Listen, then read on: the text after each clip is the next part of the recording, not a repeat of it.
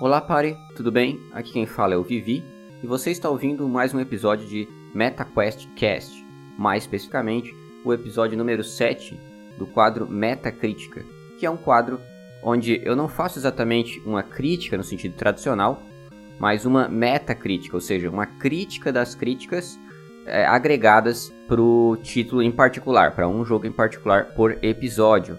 Nesse episódio, no episódio 7, a gente vai estar tá avaliando o Kingdom Hearts 358/2 Days, que é um jogo que saiu originalmente para DS, exclusivo para DS desde então, e que teve uma versão remasterizada de suas cutscenes, né, na coletânea do Kingdom Hearts, mas não o jogo em si. Então, esse daqui vai ser a primeira vez que eu estou fazendo uma metacrítica de um jogo retrô, relativamente, né? Não é um jogo tão antigo, é um jogo de 2009, mas considerando reviews, já é um, um título um tanto antigo. Por que, que eu digo isso? Porque nas últimas vezes que eu fiz Metacrítica, eu fiz de títulos que são da última década, de anos recentes, né?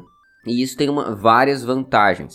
Uma delas é que eu posso optar por, pelo Metacritic ou pelo OpenCritic, ou por ambos. Outra vantagem é que tem muitas reviews. Com o passar dos anos, aumentou o número de reviews de jogos, aumentou o número de portais, de portais especializados mesmo, né? A crítica também ela ficou mais refinada, de modo geral, surgiram mais especializações nisso, é, no jornalismo e outras áreas também acadêmicas se interessaram mais por jogos, né? A gente teve um progresso nisso nos últimos anos. Então, é, tem uma diferença considerável quando a gente fala de reviews de jogos na última década ou reviews dos anos 2000 para trás, certo? Como também mudou bastante se a gente for comparar as reviews dos anos 2000 com aquelas que existiam lá na década de 90. Bom, dito isso, é importante eu destacar aqui alguns obstáculos que tiveram nesse episódio. Na verdade, esse episódio aqui, ele é um episódio é um pouco fora da curva por conta desse critério, né? Por ser um jogo mais antigo. Até então eu estava evitando fazer isso, né? Justamente por razões como essas que eu apresentei, mas eu resolvi abrir uma exceção é, para fazer um teste de como seria fazer uma metacrítica dessa. É, eu já adianto que é, eu consegui fazer a, a, minha metodologia padrão nesse jogo, consegui, mas não foi uma tarefa fácil, o que me faz pensar que eu realmente preciso limitar os títulos aos quais eu posso fazer metacrítica, no máximo até por essa época aí, final dos anos 2000, tá? Então, é, isso já vou deixar claro para vocês que provavelmente vocês não vão ver títulos aqui no Metacritic de jogos mais antigos do que da sétima geração de consoles, que é a geração em que a gente tem o DS, o PlayStation 3, né, o PSP, o Nintendo Wii, enfim, essa geração é a sétima geração. Daí para frente eu consigo fazer Metacritic e também depende do jogo, tem que ter um jogo que tenha bastante reviews. Por que, que eu estou falando isso? Vamos relembrar, né, pra, ou para quem está ouvindo pela primeira vez o Metacrítica, como é que funciona a metodologia do Metacrítica, do meu Metacrítica, né? Funciona da seguinte maneira. Eu pego um agregador, ou Metacritic ou OpenCritic, ou ambos, seleciono um título, eu jogo esse jogo, no caso do, desse Kingdom Hearts, eu joguei há muito tempo atrás, ainda quando eu era adolescente, e eu rejoguei, eu tenho ele aqui, no, eu tenho o título de DS, eu joguei no meu 3DS, rejoguei ele, e eu leio as reviews que estão agregadas nesses agregadores. Se houverem muitas reviews, não tem como eu ler todas elas. Então eu faço uma média é, proporcional às faixas de críticas. Por exemplo, suponha que o, que o título ele tenha 80 no Metacritic. Vamos supor que pegamos Metacritic, né? Se ele tiver 80, eu vou ver quantas críticas tiveram reviews positivas, ali por volta dos 70, 80, 80 e poucos, 70 e poucos, né? Quantas reviews tiveram, deram notas medianas, com 60 e poucos, 70, enfim. E há quantas que deram notas baixas, 40, etc. É, eu faço uma divisão do número total de reviews, uma proporção por faixa, e eu leio essa, essa certa quantidade. Normalmente eu leio em média 10, 11, 12 reviews, tá? Uma coisa assim nessa proporção. Aí eu consigo ter uma noção geral do que a crítica achou sobre esse título, tanto aqueles que tiveram críticas mais é, negativas, quanto aqueles que tiveram críticas mais positivas, aqueles que tiveram no meio do caminho, né? E eu consigo ter uma visão mais geral do que foi esse título. E ao mesmo tempo eu comparo com as minhas experiências pessoais. Esse quadro, ele tem por objetivo três coisas. Primeira coisa, ele tem por objetivo complementar o que você encontra nesses agregadores, termos numéricos, porque os agregadores eles te dão uma boa noção quantitativa da recepção do título. Você olha lá, ah, tem uma nota 80, tem nota 90, tem nota 70. Com esse número, você tem uma ideia de que a recepção ela foi boa ou não e tal, mas você não tem muita ideia qualitativa do título. Quer dizer, um título às vezes ele pode ser 70 e ser muito bom para você, pode ser melhor para você que um título que tem 90, né? Isso já aconteceu muito comigo, inclusive. Então, o meu objetivo aqui é mostrar uma média qualitativa, não quantitativa, uma média qualitativa do que a crítica pensou. O segundo objetivo aqui é uma coisa mais pessoal. Eu também eu, eu sou crítico, sou analista de jogos, né? Para mim é bom estar tá lendo o trabalho de outras pessoas que também analisam e tal, e eu vejo coisas ali que uh, originalmente eu não via, coisas que na minha review, inclusive às vezes eu uso review minha também, tá? Não é o caso do Kingdom Hearts, até porque em 2009 eu nem escrevia sobre jogos, mas às vezes eu uso crítica minha, mas mesmo quando eu não uso, né, é uma coisa que complementa o meu olhar como crítico, é alguma coisa que me enriquece, né, como crítico. Então, me ajuda também na minha formação pessoal fazer esse tipo de trabalho. E o terceiro objetivo é um objetivo de crítica das críticas, porque analistas também precisam ser revisados, precisam, também precisam ser analisados, vamos dizer assim, não só os jogos. Porque a crítica em si dos jogos, ela precisa melhorar, ela precisa ser, às vezes, mais precisa em alguns ângulos, né? Então, é, precisa melhorar na metodologia, na coerência interna e coisa e tal. Então, é interessante a gente olhar essas críticas e fazer críticas das críticas, né? Para melhorar a, as críticas de jogos, aperfeiçoá-las e também compreender como elas funcionam, né? Porque às vezes o público ele lê as reviews não entende muito bem a metodologia do portal específico e tal, ou a forma com que ele vai dar uma nota no final. Então, tem esse objetivo também, que é um objetivo de, de análise propriamente dita das críticas. Então, esses são os três objetivos, e mais uma vez eu espero é, conseguir cumpri-los aqui nesse episódio. Mais uma palavrinha para a gente ir aqui para o nosso ritual padrão de metodologia do episódio. Eu gostaria de falar porque que eu escolhi esse título, tá? Porque, eu, primeiro, eu queria fazer um experimento, né, com um título mais antigo. E eu escolhi o Kingdom Hearts 358/2 porque ele é um título que é, eu gosto muito, é um título que eu tenho mais carinho, assim, na franquia Kingdom Hearts, tá? O, na época em que eu era mais fã de Kingdom Hearts, eu ainda gosto muito, né? Até porque eu tenho um apego tanto nostálgico, assim, à franquia. Mas na época que eu era bem fã mesmo, eu ainda me considero um, um, fã dos títulos da Square Enix em particular, mas na adolescência eu era muito fã de Kingdom Hearts e The Order of Feel em particular.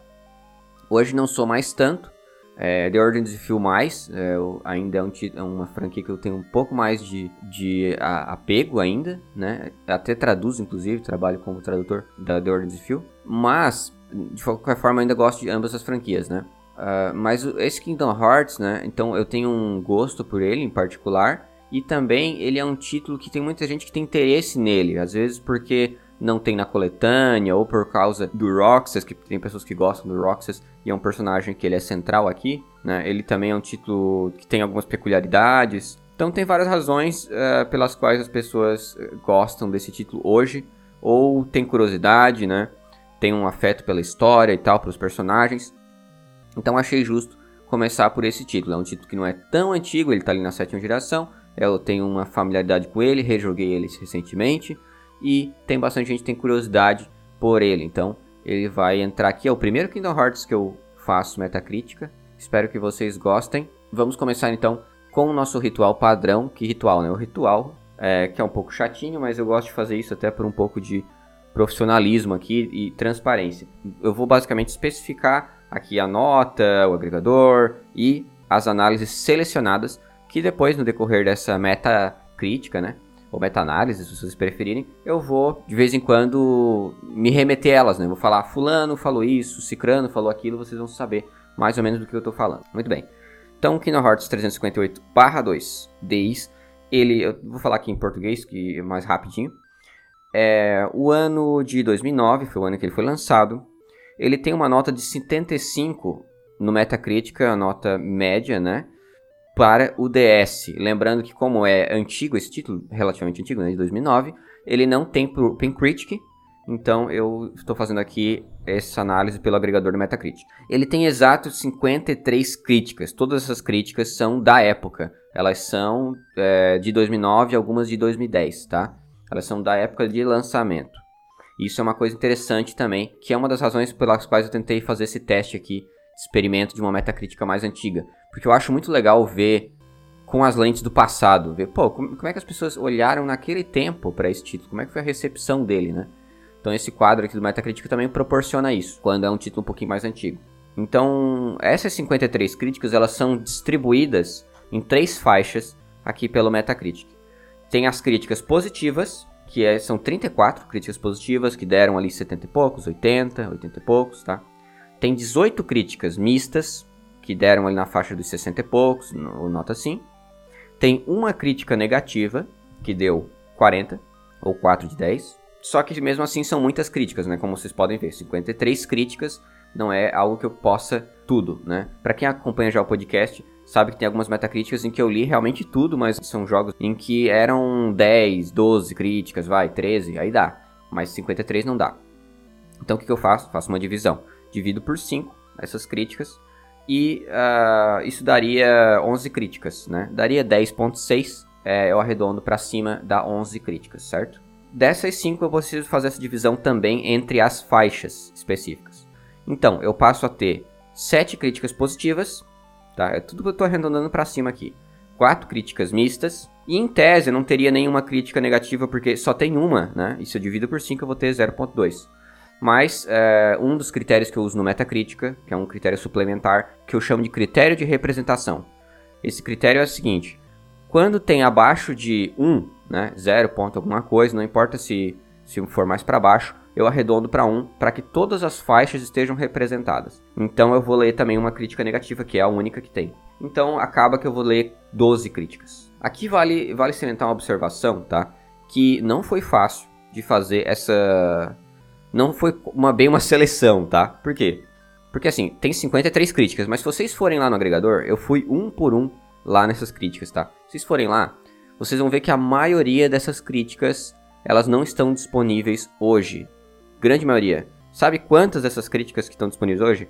É por volta de 15, 15, 16 ali, que realmente estão disponíveis online. Olha só, de 53, menos de 20 estão disponíveis online. Mais da metade dois terços aí das críticas não estão disponíveis online. Por quê? Primeiro porque boa parte dessas críticas são físicas. Hoje em dia isso é uma coisa rara, tem poucas revistas que são assim. A Ed, por exemplo, é assim, a Famitsu. Edições físicas, às vezes até exclusivamente físicas. Mas, antigamente, isso era mais comum. Então, tinham várias revistas que eram exclusivamente físicas. Essas revistas não estão disponíveis online. Então, boa parte dessas críticas eu já não, não tive acesso, tá? Além disso, boa parte daquelas que tinham disponibilidade online, como é um tanto antigo, é de 2009, vários desses portais desapareceram. Fecharam, mudaram de, o link quebrado, enfim. Então essas críticas desapareceram, só ficou o resumo lá. Então eu não vou me basear aqui só no resumo. Então, na verdade, sobraram aí uma cerca de uns é, menos de 20, né, uns 15 críticas ali. E dessas 15, por sorte, eu, elas couberam no que eu precisava, que, eram 12 críticas nessas faixas, né? 7 positivas, 4 mistas, uma negativa. Deu certo, meu método. Mas isso já chama atenção, não vai ser fácil aplicar esse meu método para qualquer jogo é, antigo, né? Por causa dessa dificuldade, que as críticas desaparecem. Mas vamos lá, dessa vez deu certo, a minha metodologia ela tá com o mesmo rigor aqui como nas outras críticas. Então, quanto a isso, você não precisa se preocupar. Muito bem, quais foram as análises selecionadas? Ah, mais um parênteses bem rapidinho. É, lembrando que é, nesse Metacritic eu também uso análises qualitativas que não tem nota, tá? Elas também entram. Mas nessa época, eu acho que o Metacritic ele ainda não aceitava, porque não tinha nenhuma, nenhuma análise sem nota lá, só tinha análises com nota, tá? Então, por isso, essa Metacritic só vai ter análises com nota, que deram nota quantitativa. Voltando. Então, as análises selecionadas foram as seguintes. Do Carlos Pinheiro, que ele deu 8.8 de 10. Ele escreve para Vandal, essa revista já teve aqui no Metacritic no passado, uma revista bem bacana, e ele escreve em espanhol. Outra análise selecionada foi do Jason Niemer, que ele escreve para Gamers Temple. Ele deu 87% de 100, ele, a metodologia do site lá é por porcentagem. A outra é do Christian Colli, que é uma review em italiano para o Multiplayer Itália. Ele deu 8.3 de 10. A próxima Shiva Estela, que ela deu. Não é a Shiva do Final Fantasy, não. É o nome bacana dela. é da, do GameSpot, deu 8 de 10. Depois o Tracy Erickson, que ele escreve para o Pocket Gamer. Esse é um site bem bacana também, digo para vocês. É um site especializado, é um site britânico de reviews especializado em análise de jogos portáteis, tanto de celular quanto de consoles portáteis, né? DS, 3DS, PSP, PS Vita, enfim, né? E vocês veem que ele é bem antiguinho, né? Porque a gente está tratando aqui de um jogo de 2009 e já tinha review. É um site bem bacana para jogo portátil. Então o Tracy Erickson, ele deu 4 de 5. Próxima, Amanda Condolodi, do Cheat Code Central. Ela deu 3.9 de 5. Praticamente 4, né? Uh, os que eu não estiver falando aqui a nacionalidade é porque tá em inglês, tá? Uh, Solomon Lee, do Game Over, ele deu 7.5 de 10. O Chris DeAngelos, que também é conhecido como Atom, ele também já, inclusive já li coisas dele aqui, né, em alguma Metacritic. Ele também é um cara que eu já li há algum tempo, acho que já apareceu umas duas vezes já, aqui em Metacritic. Ele escreve pro Worth Playing. Esse é um crítico bem experiente, ele já escreve há muito tempo, mas aqui ele estava no começo da carreira, né, 2009. Ele deu 7.3 de 10. Depois, Henry Stockdale. Ele escreveu pro, pra Nintendo Life, deu 7 de 10 o Jaime San Simon, que ele deu 7 de 10. Ele escreve para Eurogamer Spain, que é a, a, Eurogamer da Espanha, né? Escreve em espanhol, obviamente. Depois, o Lorenzo Fácio, também, também conhecido como Kobe, que é o apelido dele, vamos dizer assim. Ele deu 7.5 de 10. Ele escreve para Every Eye, é, que é uma revista em italiano. Ele escreve italiano, obviamente.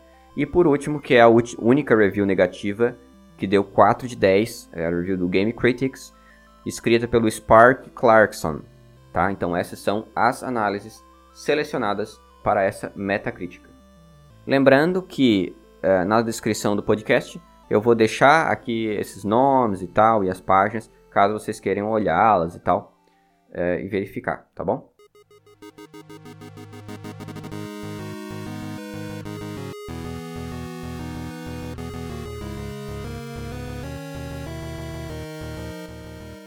Muito bem, então vamos começar com uma introdução desse podcast. E nessa parte de introdução, eu falo um pouco sobre o que, exatamente é o jogo e tal, dou um certo contexto e dou algumas palavras aqui de alguns críticos para introduzir esse assunto, porque para não chegar já analisando, assim, pra vocês saberem do que, que se trata, tá?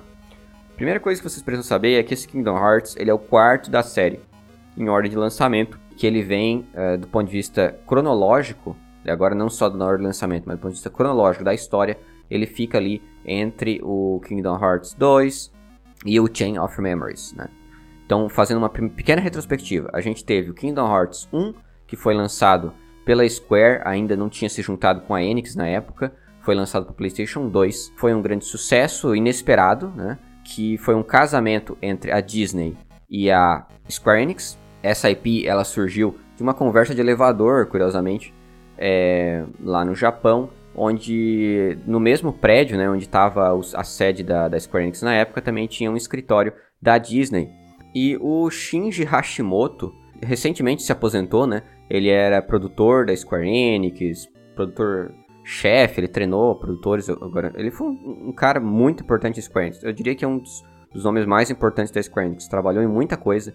E uma das coisas que ele é muito conhecido é por ser produtor da série Kingdom Hearts quase todos os títulos e inclusive da sua fundação. Ele é o co-criador da série junto com o Tetsuya Nomura, que muita gente deve conhecer aí, principalmente os fãs de Kingdom Hearts, né? Ele, ele é essa série é o xodozinho dele, digamos, né? Apesar de que o Nomura também é muito conhecido por The Order of Feel e por vários títulos de, de Final Fantasy é, do 7 para frente, em que ele trabalhou como character designer. Muito bem, mas o Shinji Hashimoto, então voltando, ele se encontrava no elevador com algum executivo da Disney na época e uh, ele acabou, eles acabaram tendo essa ideia, né? Ele sugeriu primeiramente e depois uh, o executivo da Disney também achou interessante, né? Essa ideia de criar um crossover, tudo bem. Por parte da Square, houve um pouco de resistência no começo, estava achando um pouco estranho aquilo ali, não sei se ia dar muito certo, mas uh, acabou sendo um projeto interessante. O, o Shinji Hashimoto ele veio com uma ideia de dessa ideia dos mundos, né? Ter mundos que você podia visitar e tudo mais. E aí nisso ele se juntou com o Nomura para fazer um trabalho assim. E eles tiveram contato com a Disney. O Nomura foi, é, ele mandava os desenhos para lá para eles revisionarem, né? O próprio Sora, por exemplo, que é o protagonista da série, ele foi revisado várias vezes por conta da, do feedback da Disney. E aí acabou dando no Kingdom Hearts no primeiro, PlayStation 2, como eu falei, primeiro da série, ainda na época da Square, porque ela ainda não tinha se juntado com a Enix, então ainda não era Square Enix. Muito bem, com um sucesso até inesperado por conta de ser um pouco bizarra essa fusão, depois teve o Chain of Memories, que foi um, um Kingdom Hearts que surgiu pro Game Boy Advance. E o Kingdom Hearts 2, uh, eh, que era muito esperado e foi um, um, sucesso talvez até maior que o primeiro, né, o equivalente, mas teve a melhor recepção crítica até hoje na série, o Kingdom Hearts 2, é, e que cronologicamente até então estava se encaminhando por aí mesmo, né? Era um, depois o Chain of Memories, depois dois. E depois veio o Chain of Memories, uma versão também para PlayStation 2, que na época foi a que eu joguei. Na época eu joguei todos os três títulos no PlayStation 2. Não nessa ordem, eu comecei jogando dois. Aí depois eu fui pro Kingdom Hearts 1 e depois fui pro Chain of Memories. Depois eu fui jogar esse Kingdom Hearts que uh, a gente vai estar tá falando sobre agora, que é o 358/2. Esse é um Kingdom Hearts que saiu para DS e que ele é mais ou menos um spin-off, vamos dizer assim, né? Ele é um spin-off porque ele não é da série numerada e ele não interfere, digamos, diretamente na história principal, mas interfere indiretamente ali no background da história. E ele tem uma relevância considerável ali para a história, tá? Mesmo que aparentemente possa não, não parecer. Algo parecido como aconteceu com Chain of Memories, lá no GBA. Então, na série Kingdom Hearts, esses spin-offs, entre aspas, como Chain of Memories, 358 e outros, pode parecer à primeira vista um pouco filler, um pouco de escanteio, mas às vezes eles são bem relevantes para entender a lore por trás do, do mundo e às vezes até acontecimentos importantes da história. Chain of Memories, por exemplo, é fundamental para você entender ali o elo entre o Kingdom Hearts 1 e o 2. Muito bem. Dito isso, uma coisa que vocês precisam saber, que foi salientada por vários críticos, né?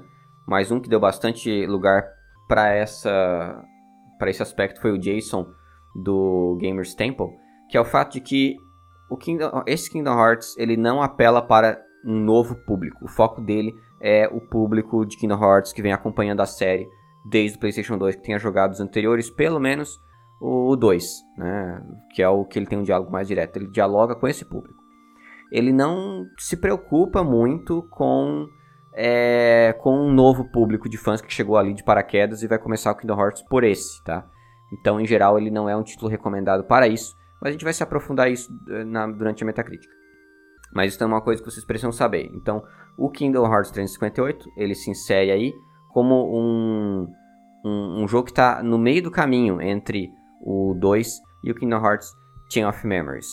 É, e por que foi feito esse título intermediário, né? Teve um crítico que chamou até de mid, é, como é que chamou? Midquel, uma coisa assim, que é, não é nem uma prequel, prequel, né? Não é nem uma prequela, um prequel, e nem uma sequela, um, um, sequência, né?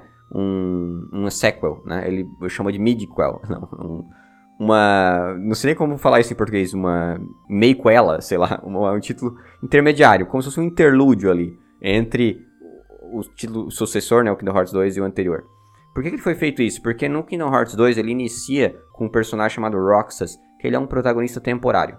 Esse protagonista, entre aspas, né, o protagonista da série mesmo é o Sora, mas esse protagonista pro, é, provisório ali, inicial, ele fica na, na série durante umas duas horas, mais ou menos. Depois você assume o papel do, do Sora e corre a história. Mas esse início, ele, na época, não foi muito bem recebido, diferente do que hoje em dia. Hoje em dia bastante gente gosta de Roxas, é um pouco mais. Tem gente que gosta até mais de Roxas do que o Sora, enfim. Mas na época não era assim. Na época isso já se vê pelas críticas, né? Vários críticos aqui. Não é que os críticos atacaram o Roxas em nenhum momento, mas todos eles, não todos eles, mas boa parte desses críticos lembram isso, né? Ah, os fãs não gostaram tanto do Roxas, do Kingdom Hearts 2. É estranho que fizeram agora um jogo dedicado por Roxas, né?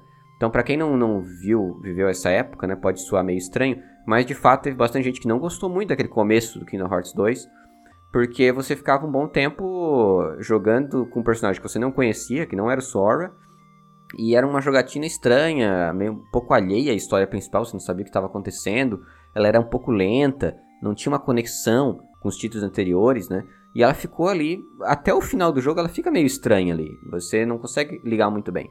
O Kingdom, esse Kingdom Hearts 358-2, ele joga luz sobre esse personagem, esse background dele e tal, e ele tenta justificar melhor porque que ele estava lá, qual o papel dele nessa história e tal, e tenta dar mais centralidade para ele, dar mais importância para ele, mesmo que os fãs não tenham gostado muito na época, né? Mas hoje em dia ele já é um personagem bem querido.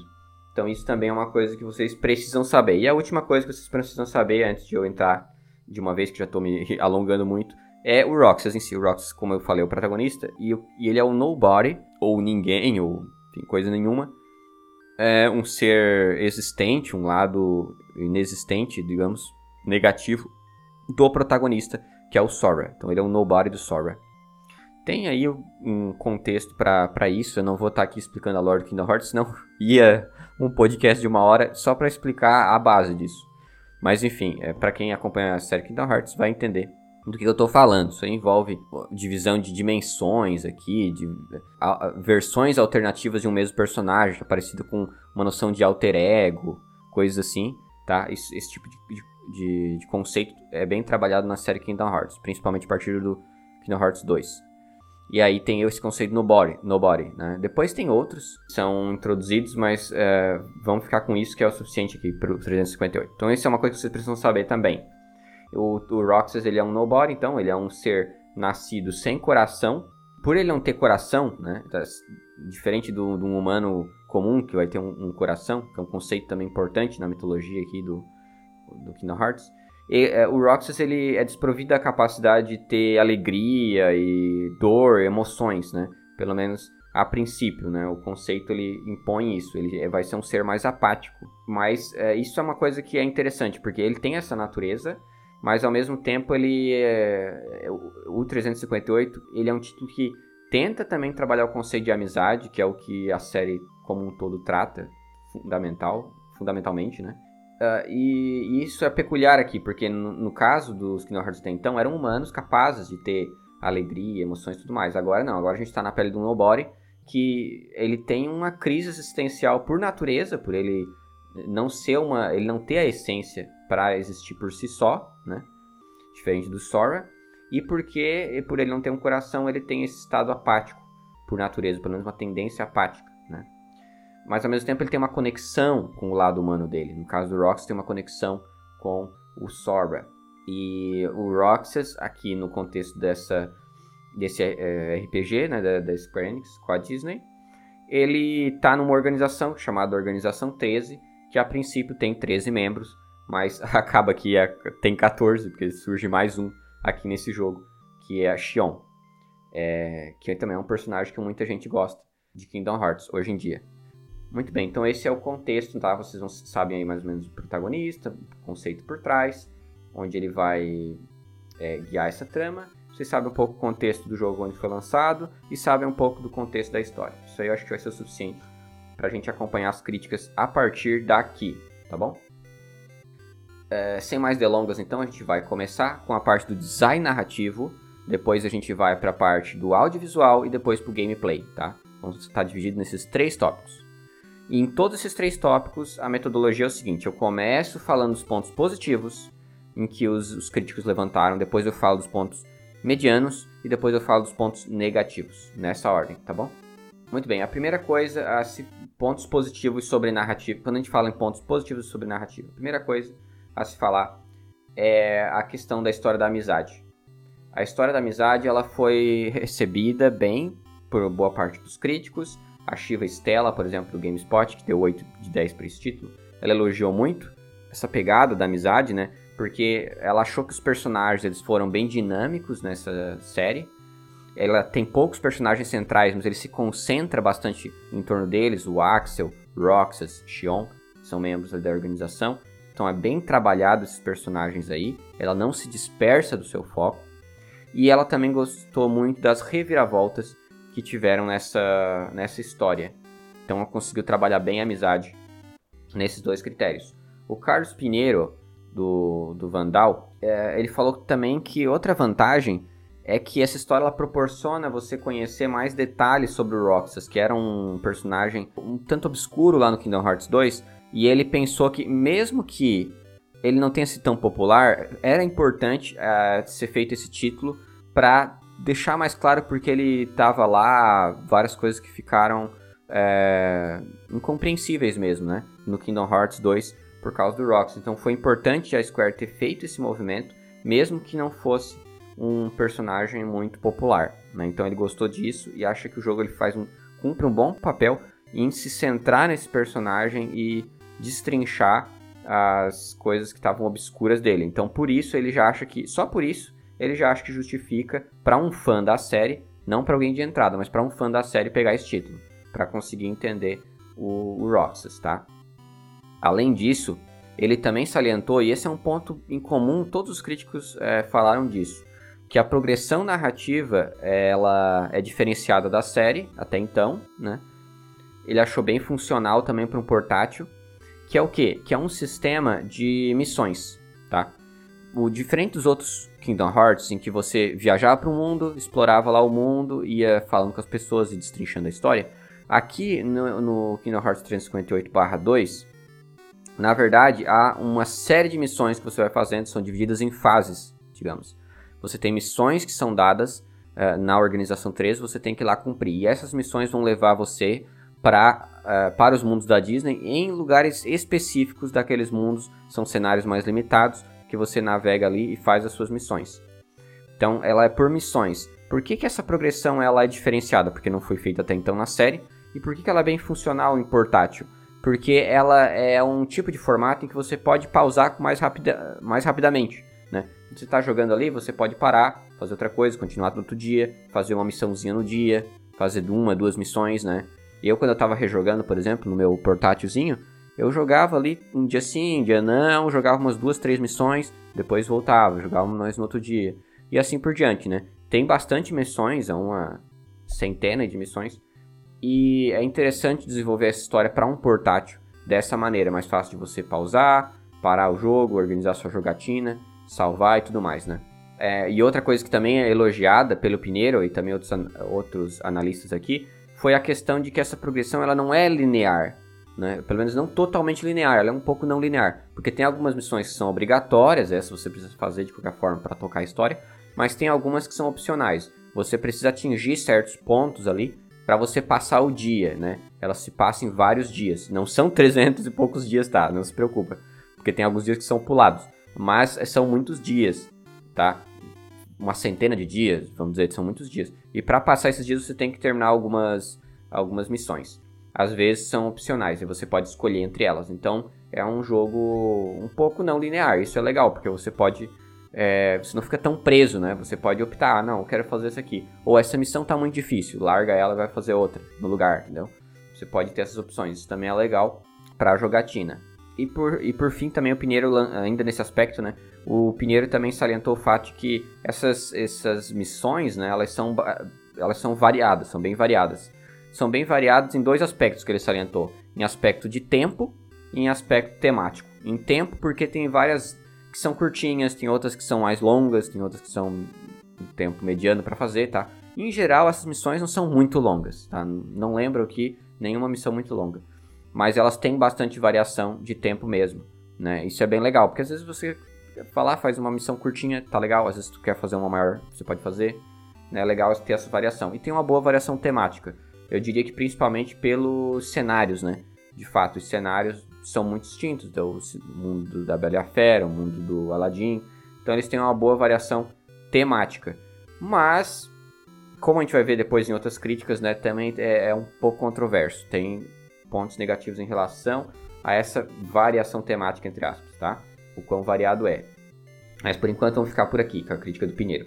É, outra coisa que ele salientou, isso eu gostei, que o Pinheiro colocou e nenhum outro crítico que eu peguei lembrou disso apesar do Kingdom Hearts 358 ele não ter nenhum não contar assim sobre a história do passado e tal, não ter tanta preocupação com os, quem não é fã da série, no manual do jogo, né, para quem tem, eu tenho edição física aqui, realmente para quem tem o manual do jogo, tem ali um resuminho e fala um pouco da série, né? Então a, a Square Enix não foi totalmente despreocupada com esse assunto.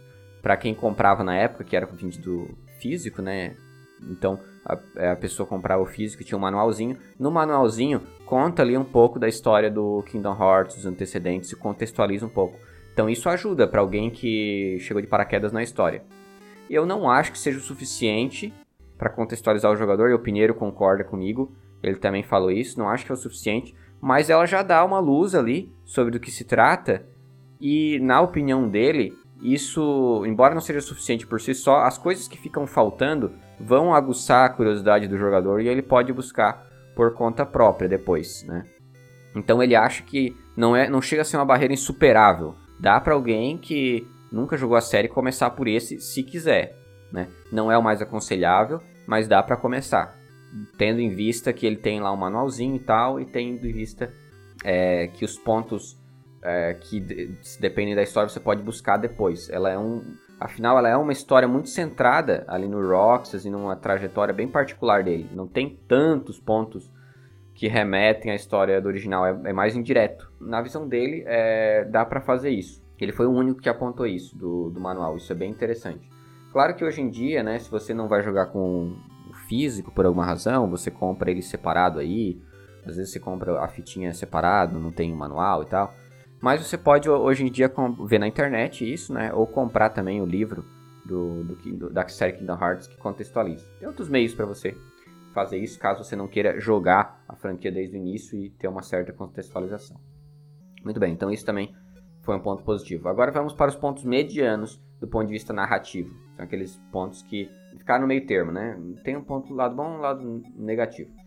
E na verdade é um ponto só, no caso da narrativa, que é do Christian Collin da, do multiplayer Itália.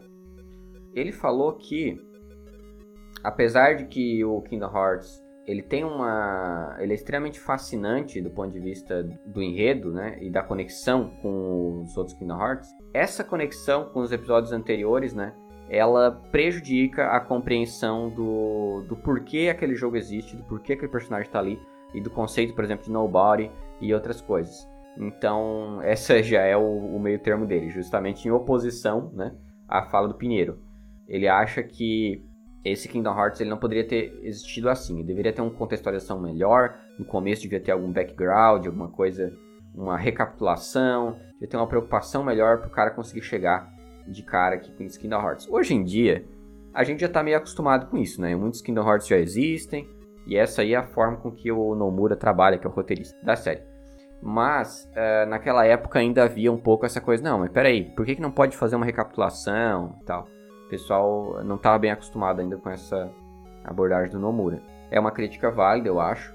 E também seria interessante que, além do manual, tivesse no jogo mesmo uma recapitulação melhor dos acontecimentos.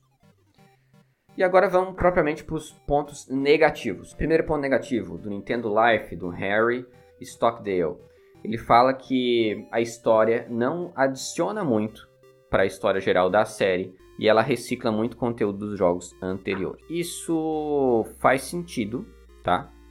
Pode parecer contraditório porque eu também concordei com os pontos positivos, mas veja bem, faz sentido porque você pode jogar direto o Kingdom Hearts 2, essa é a lógica do, do Henry, né? O que, que ele está pensando aqui? Que você pode pular direto pro Kingdom Hearts 2 sem ter esse daqui é, inclusive tem gente que até acha que é bom jogar primeiro o Kingdom Hearts 2 para depois esse aqui, né? Mas do ponto de vista cronológico, você teria que jogar esse aqui primeiro. Mas você consegue entender o Kingdom Hearts 2 sem esse daqui, em suma, né? A parte principal, com Sora e tudo mais. Então, ele pensa que não, não agregou tanto assim para a história geral, porque a história geral principal, ela se desenrola com o Sora, não com o Roxas. O Roxas é meio que uma história paralela que está acontecendo ali que influencia só indiretamente na história geral. Claro que é bom lembrar que a gente está falando aqui de 2009, tava, já tinha sido anunciado o Birth by Sleep o PSP, mas não se sabia como a série ia se desenrolar daqui para frente, tá? Então, do ponto de vista de alguém que está escrevendo em 2009, faz sentido essa crítica. Realmente, o 358 ele tem uma relevância para quem tem curiosidade sobre o Roxas, mas para a história geral não era um ponto tão crucial assim. E essa coisa de reciclar conteúdos também é verdade. Ele, os mundos são os mesmos e tal. É, tem, a gente vai, eu não vou especificar tanto aqui porque vai aparecer isso na, na crítica daqui para frente. Então é, é um ponto válido também, é uma coisa que precisa ser salientada. Outra coisa negativa do Gamers Temple, do Jason, que ele fala sobre o desenvolvimento da história. Ele acha que o desenvolvimento da história é muito lento. Isso é uma crítica recorrente, não é só do Jason, teve outros críticos que também falaram sobre isso. No o Lourenço, por exemplo, do Every ele fala que a trama ela tem um curso com longos silêncios, vários momentos de silêncio, ações superficiais e piadas evitáveis, como ele chamou. De fato, isso acontece em algumas piadas assim que às vezes não tem tanta graça, mas também tem a ver com o contexto japonês, ocidental, cria essa dicotomia, às vezes é, não funciona tanto aqui, funciona mais no Japão e tal. Tem momentos silenciosos, tem essas uh, ações superficiais, como o Lourenço fala, e realmente tem. É, é, o jogo ele é mais lento até uma parte do jogo, né? O Jaime Simon ele fala que o jogo não começa até a metade do jogo, nas palavras dele. Né? Apresenta uma história que parece um filler, né? Até então, que não acrescenta nada pro universo de Kingdom Hearts até ali, né? E depois ele tem alguns personagens ali que poderiam não, não ter existido, que não afetariam a história, na, na visão dele. Ele acha que é, tem revelações no final que sejam interessantes, mas que não sejam. Mas ele não acha tão reveladoras assim. É, bom, aí aqui eu, eu discordo um pouco dele, tá? Mas ele tem razão com essa coisa de, de ter um. Até a metade do jogo, o jogo ser mais lento. Porque, de fato, uh, o 358 ele é um jogo que vai se desenvolvendo de forma mais lenta mesmo e pausada e ritmada. Justamente, o ritmo é bem marcado pelos dias que estão se passando tá? Então, de fato, é, ele é uma, tem uma progressão mais lenta no início, você nem entende muito bem para onde vai, você tá ali no cotidiano do Roxas. Lembra até o começo do Kingdom Hearts 2, que também é um jogo que é mais lento no começo. Então você tem uma coisa mais lenta no cotidiano e aos poucos você vai se dando conta do que tem ali, vai se é, problematizando a organização 13, porque você tá ali, quem é a Xion, etc. Esses mistérios vão sendo introduzidos é um pouco do entendimento também da proposta do jogo. O jogo aqui tem uma proposta de lidar com o cotidiano. Não é à toa que no dia a dia, em 358, você sempre, no final do dia, se encontra lá com seus amigos, o Roxas, o Axel, é, a Xion, em cima do prédio, tomando um sorvetinho, conversando sobre o dia. Ele tem, isso pode parecer um pouco repetitivo, um pouco lento, um pouco sem graça, mas tem uma proposta de olhar para o cotidiano, de ter um ritmo mais lento, e eu gosto disso, isso é um diferencial também, né? Até dentro da série, mas até fora. Eu acho legal ter esse ponto de vista. Ele queria. Eu acho que isso tem a ver com a proposta dele. Pode ser que não agrade todo mundo, mas eu não, não acho que seja um elemento negativo. Eu acho que é um elemento característico da proposta dele, que é lidar com a amizade de um ponto de vista mais natural e cotidiano, que é algo que não tem nos outros Kingdom Hearts. É uma das coisas que eu acho que esse Kingdom Hearts é especial porque ele aborda a amizade como os outros, mas tem um, um, uma pegada diferente. Ele tem uma pegada do ordinário, do ordinário em oposição ao extraordinário. É o é aquilo do dia a dia, né? Diferente do extraordinário. Então ele tem, ele lida com o dia a dia, ele lida, com o cotidiano, com a experiência comum, com um dia após o outro. De repente você vê que tem coisas profundas por trás desse dia após o outro. Então é legal isso. Ele consegue trabalhar esses dois é, lados da história. Eu concordo com ele do ponto de vista objetivo, de que realmente ele é mais lento, mas eu não acho que seja uma característica necessariamente negativa, tá? Mas vocês vão, vão ver aí se é para vocês, se vocês gostam desse tipo de narrativa, mas a proposta é por aí. O Jaime também ele salienta foi considerado conveniente introduzir cena de cutscene todo dia, né, praticamente após cada missão, é, ele acha que é o seguinte, como foi feito por missões, então eles aproveitaram, ah, vamos botar uma ceninha de cutscene depois de cada missão. E ele acha que muitas delas são desnecessárias. De novo, eu acho que isso entra dentro da questão da proposta. Tem pessoas que vão achar isso um pouco repetitivo, um pouco tedioso, desnecessário, certa medida eles, eles têm razão sobre isso, mas também tem a proposta de você criar essa, essa experiência cotidiana, do dia após o outro, uma coisa mais lenta. Tem essa proposta também tá? Mas é isso que acontece. Então estejam avisados quando vocês forem jogar de fato. Tem muita cutscenezinha que é um pouco repetitiva. Mas que são bem legais, são bem simpáticos e tal, tem a ver com essa proposta. Muito bem. Por fim, ele fala, a última crítica do Jaime é sobre as histórias secundárias de cada personagem da Disney. Porque ele observa o quê? Que você lida com esses personagens que já estavam lá nos, nos outros Kingdom Hearts, como o Aladdin, o, o Jack do, do mundo do Halloween lá, a Fera, do Bela e a Fera, entre outros. Você lida com esses personagens, mas eles estão fazendo coisas secundárias ali. Eles não, não... Por exemplo, no Kingdom Hearts 2 você tá envolto do que há de essencial naquela trama. Né? Tem a ver com a história do Aladdin mesmo, da Bela e a Fera, como a gente conhece nos filmes da Disney. E aqui não, aqui não, eles estão fazendo missõezinhas secundárias ali dentro daqueles mundos, entendeu? É um personagem que perdeu um item, é, é um personagem, um outro personagem que, que não sabe qual o papel dele na história. É, é um pouco filler, entende? É um pouco filler do filler aqui, tipo, no sentido de que é um filler das histórias principais da Disney, geralmente, né? É, normalmente você não, não engaja é, na história principal dessa, desses mundos. Eu vou dizer que pessoalmente eu achei bacana, porque ele explora o mundo para além daquilo que a gente conhece na Disney. Ele pega detalhes do cotidiano daqueles mundos. Isso aqui eu vou bater o martelo, porque eu acho que é uma proposta do jogo, tá? Eu vou ser chato com isso. Eu acho que no Hearts 358/2 ele tem um foco no cotidiano, no dia após dia, no ordinário. Então isso não pode ser ignorado para fazer uma boa análise. Nisso, nesse ponto também eu, eu discordo. Eu concordo no objetivo, na objetividade. De fato, existem essas histórias negativas, é, essas histórias secundárias, desculpa, mas elas não são negativas. Eu acho que tem a ver com a proposta de vivenciar o cotidiano desses mundos secundários da Disney. Você não tá lá fazendo a missão principal do Aladdin, do Bela e a Fera. Normalmente são missões menores e isso é para explorar o dia a dia desse mundo, complementar com as histórias que você já vivenciou no Kingdom Hearts 2 e até criar um roteiro mais original, né? Isso é uma coisa interessante, porque você não fica refém da história principal daqueles mundos. Muito bem, dito isso, vamos para a próxima crítica negativa do Tracy Erickson, do Pocket Gamer.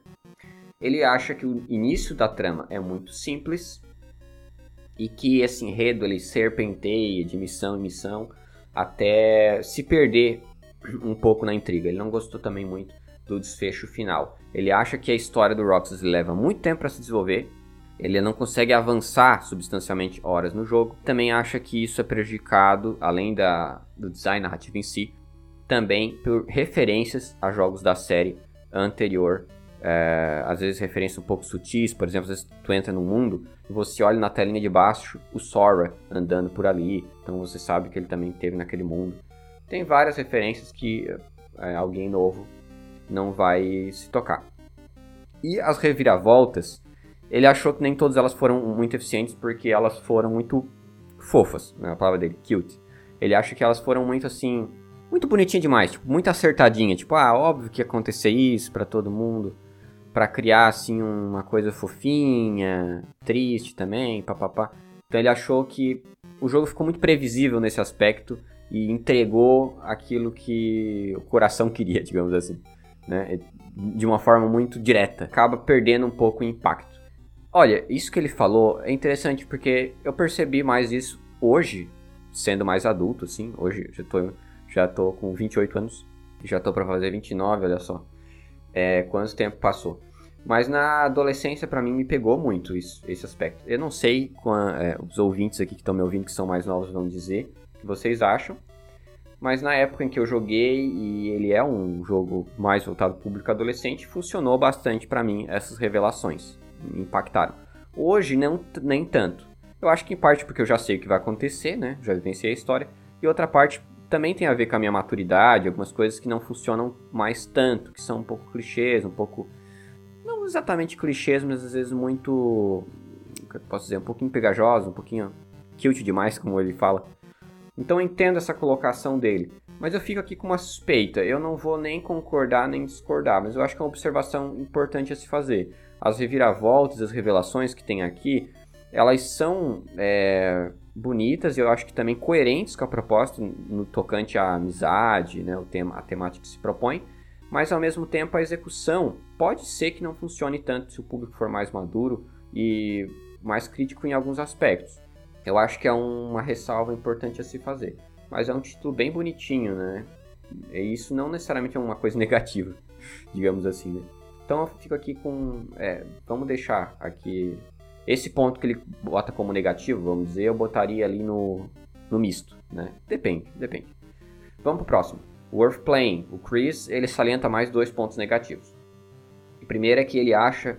Lembrando aqui, gente, que eu não estou repetindo críticas. Se um crítico ele, ele concordou com o outro, eu não vou repetir a crítica. Eu tô, todas as críticas que for colocar aqui são novas. O Chris, então, ele, ele salienta que ele acha que os personagens, eles não têm muita personalidade nesse Kingdom Hearts. Principalmente, tá, ele tem um foco ali maior no Rox, no Axel e na Sean, mas os personagens demais, da organização, com, com os quais o personagem, com os quais o, o jogador poderia ter uma interação maior e tem mais curiosidade sobre, ele pode ficar um pouco decepcionado porque eles são muito NPC, não, é, eles, são, eles se comportam de uma forma muito fria, direta em algumas coisas, você acaba não sabendo tanto o que poderia fazer e ele acha que a Square Enix ela perdeu uma oportunidade de explorar mais uh, os personagens da, da organização. Eu isso eu concordo um pouco com ele. Já na época eu já concordava. Mas é, eu gosto, né? Eu achei legal essa abordagem da organização. Mas de fato seria interessante se eles conseguissem abordar com mais profundidade os personagens. Eu acho até que no Team of Memories teve maior profundidade do que aqui. No Team of Memories parece que você vê mais algumas personalidades ali da organização é, por dentro mesmo, que fique faltando alguns e tal, que não são tão abordados. Mas uh, aqui no 358 são abordados todos eles e você joga com todos eles, né, direto ou indiretamente. Mas é, de fato ficou mais superficial, ficou mais centrado no Roxas, Axel e Xion. Perdeu uma oportunidade, isso deve ser dito mas não é algo que prejudica a narrativa como um todo, né? O outro ponto negativo que ele fala, porém, aí assim eu acho que é, é, é algo mais grave do ponto de vista dele, que é que os próprios personagens principais, que é o Rox, Axel Xion, eles têm um desenvolvimento um tanto monótono, como ele falou aqui, tá? É, não tem muita tensão é, nessas relações, exceto mais pro final, em alguns momentos. Isso é verdade, mas eu já comentei sobre isso, né? Eu acho que tem a ver com a proposta de uma narrativa mais ordinária. Por fim, última crítica negativa de narrativa é do Game Critics, do Spark Clarkson. É, essa última crítica do, do Spark é a seguinte: ele fala que uma das coisas que era interessante pra, que é interessante para um fã de 358/2 é a conexão do Roxas com o Axel, que no Kingdom Hearts 2 parecia é, que tinha uma conexão interessante ali, tinha alguma coisa a ser explorada, e ele ficou insatisfeito com uh, como foi trabalhado aqui. Ele acha que não foi tão aprofundada essa relação do Roxas e do Axel, ficou parecendo simplesmente mais uma amizade ali trabalhada, um espelhamento até, né, da amizade do Sora com, os, com o Rico e a Kairi. Então aquele trio, Sora, Rico, Kairi, é, ficou o trio Roxas, é, Xion e Axel. Essa, esse grupinho, né? Poderia ter sido trabalhado melhor uh, esse espelhamento. Por que, que tem três aqui e três lá? Por que, que perdeu a oportunidade de você fazer um elo entre esses dois e criar um negócio interessante, uma relação mais interessante, um paralelo entre esse grupinho de amizade e aquele outro grupinho de amizade. É algo que fica muito no subtexto, né? E que é interessante quanto subtexto, mas falta uma elaboração que poderia aprofundar e tirar reflexões, conceitos interessantes daí, inclusive sobre conceito de nobody, né, e tudo mais. Então, ele acha que é, a relação de amizade entre esses personagens faltou em elaboração, tanto do ponto de vista interno, que a relação entre eles ficou muito típica, muito uma amizade assim, é, clichê, e também do ponto de vista externo, que é a relação dessa amizade com a amizade do, do trio conhecido de Kingdom Hearts. Essa crítica dele é bem dura, mas essa eu, eu concordo com ele, eu tendo mais a concordar com ele. Eu acho que, é, de fato, seria interessante que tivesse essa conexão maior, externa. A conexão interna eu não achei tão é, clichê, tão pobre assim, digamos. Mas, de fato, ela também é, poderia ter um, uma coisa mais um pouco mais diferenciada ali, poderia, para não ficar tão parecido, já que eles não aproveitaram o elo externo com outra amizade, poderia ter algo mais particular ali para diferenciar da amizade do Kingdom Hearts, é, dos Kingdom Hearts anteriores, tá? Mas ainda assim eu acho que ela foi internamente, eu considero que foi uma amizade bem trabalhada. Externamente é, poderia ser um pouco aperfeiçoado, fazer esse elo, né? Lembrando, porém, que se trata de um título de 2009, não sabíamos o que aconteceria com Kingdom Hearts mais para frente. Isso melhora um pouco mais para frente, considerando outros títulos. Mas considerando só esse título aqui, realmente é um ponto negativo a se considerar que essa relação, que é um subdesenvolvimento da relação de amizade do Kingdom Hearts 358 com o, com o dos personagens anteriores. Muito bem, então essas são as partes do design narrativo. Como vocês podem ver, do ponto de vista narrativo, ela foi um pouco divisiva, a narrativa do 358. Tiveram alguns pontos que foram consenso, como por exemplo a questão do, das missões, que todos os críticos falaram que foi bom do ponto de vista de um portátil e tudo mais. Mas tiveram os pontos de vistas é, medianos, negativos, significativos também, algumas decepções, né? Então foi um meio termo aí, talvez um pouco para baixo. Agora a gente vai para a parte que foi uma unanimidade é, de que o, esse Kingdom Hearts saiu muito bem, que é a parte audiovisual, tá? Na parte audiovisual, o Jason uh, do Gamers Temple, ele chega a dizer que os gráficos e o som desse Kingdom Hearts tá entre os melhores de DS. Tem, teve crítico, inclusive, que chegou a dizer que é o melhor de DS, até onde ele viu ali em 2009, né? Então, realmente, essa parte de gráficos, qualidade gráfica, qualidade de som, foi uma unanimidade. O Pineiro, ele elogiou muitos gráficos 3D, e além de belos, eles eram muito fluidos em game. É, tinha alguns elementos pixelizados, mas eles eram bem integrados. Traía ao máximo o chip do DS. Ele também lembrou de que tinham belas cutscenes, e eram muitas. E ainda por cima tinha uma biblioteca de fácil acesso. Você pode facilmente acessar essa biblioteca de cutscenes, que depois foi usado posteriormente para fazer é, o remaster que a gente conhece hoje. O Christian Cole, é, do multiplayer da Itália, ele lembrou ainda que essas cutscenes elas narram os destaques da história é, no final dos dias, elas são inteiramente dubladas. Isso não era uma coisa típica no, no DS. Então uma, tem uma dublagem boa em inglês, inclusive, e elas são CGs que são compactadas, né, para poder caber ali no, no, na fita do DS, mas mesmo assim ficaram muito bem feitas, foi, foi, um, foi compactadas muito bem, né, digamos. Uh, então ele também elogiou muito as cutscenes. Tem alguns poréns, alguns pontinhos aqui que ficaram no meio termo.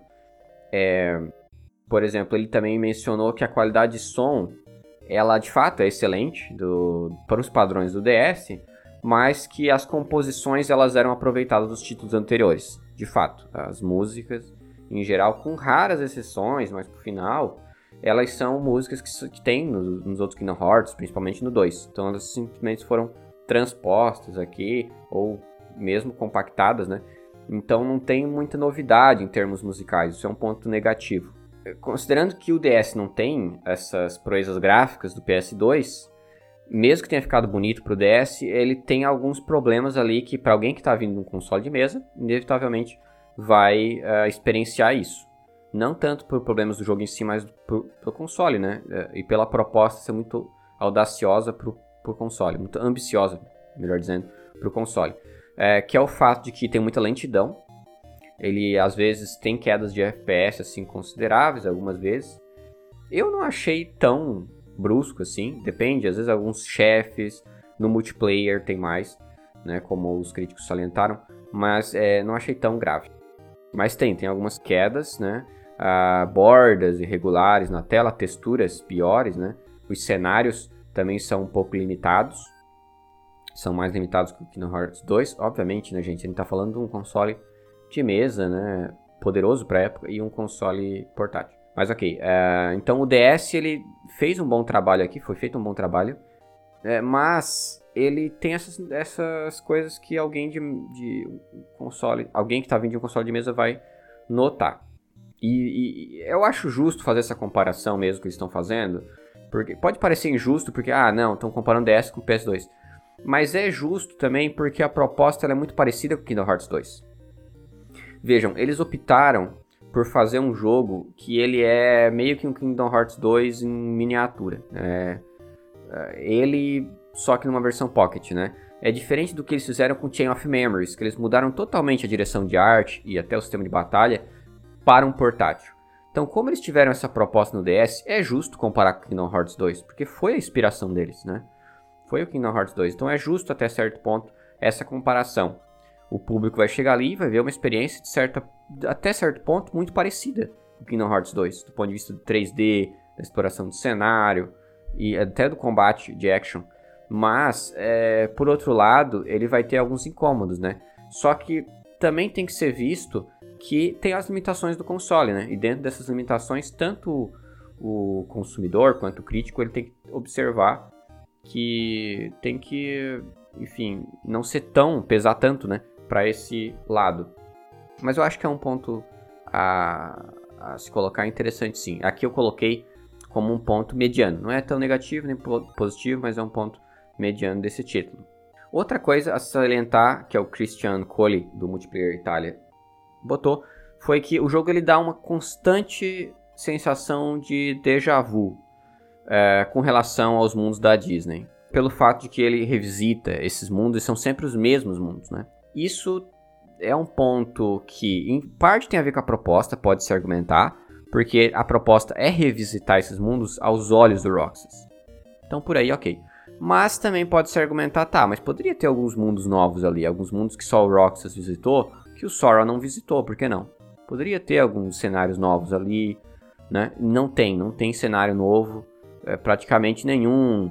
Pode-se argumentar, talvez, o, no castelo lá da Organização 13 e alguns, alguma forma de reimaginar alguns mundos. Pode-se argumentar alguma coisa, mas a rigor, a rigor, são os mesmos mundos da Disney e tudo mais, inclusive as mesmas músicas. Então eu entendo, dá esse aspecto de déjà vu, que se justifica parcialmente pela proposta, mas é uma justificativa fraca. Não é suficiente, eu diria. Justifica até um certo ponto. É interessante, você tem esse aproveitamento das duas telas, por exemplo, você vê, entra numa área e olha na tela de baixo Sora uh, andando por ali, então você meio que relembra. O jogo propositalmente está te relembrando da aventura anterior. Tem a ver com a proposta então, é bacana, mas também é uma justificativa até certo ponto. O jogo poderia sim ter apresentado outros cenários e ter criado algumas vivências espaciais únicas também ali por Rockstar. Também sente falta disso. Então vem aí como um ponto negativo. Por fim, entra uma crítica do Jaime, do Eurogamer Spain, sobre a trilha sonora, que não tem a ver com a trilha em si, com as composições, como eu já falei, né? Mas a questão da, da qualidade do som. Assim, a qualidade do som, como a gente viu com outros críticos aqui, ela é boa para os padrões do DS, mas elas mal chegam na qualidade MIDI, numa boa qualidade MIDI que a gente tem na época. Então, assim, é, a qualidade de som não é tão boa, gente. É, realmente, hoje em dia, tanto é verdade que vários títulos de DS se critica isso em relação a outros quando a gente vai jogar algum jogo. Por exemplo, o Chrono Trigger. Chrono Trigger de DS é a melhor versão de, de Chrono Trigger considerada por muitos. Eu também, até por enquanto, ainda considero, apesar de que a versão de PC está cada vez melhor, né? Hoje em dia já não sei não, talvez seja tão bom quanto. Mas uma coisa também é unânime, tem a pior qualidade de som. A versão de DS tem a pior qualidade de som. Né? Ou pelo menos é inferior à de PC, né? Uh, ou de, de PlayStation. Então, para a qualidade de som, ela não é, veja, não é ruim a qualidade de som, mas ela, sabe, também não é aquelas coisas comparada com outro. Então, a música é compactada, você consegue perceber que melodia é, tem até a versão a música Sanctuary, né, do, do Kingdom Hearts cantada ali, você consegue identificar as coisas. É bacana, mas a qualidade do som é inferior. Então, isso entra como ponto negativo? De modo, do ponto de vista absoluto, sim, é um ponto negativo. Do ponto de vista relativo, não.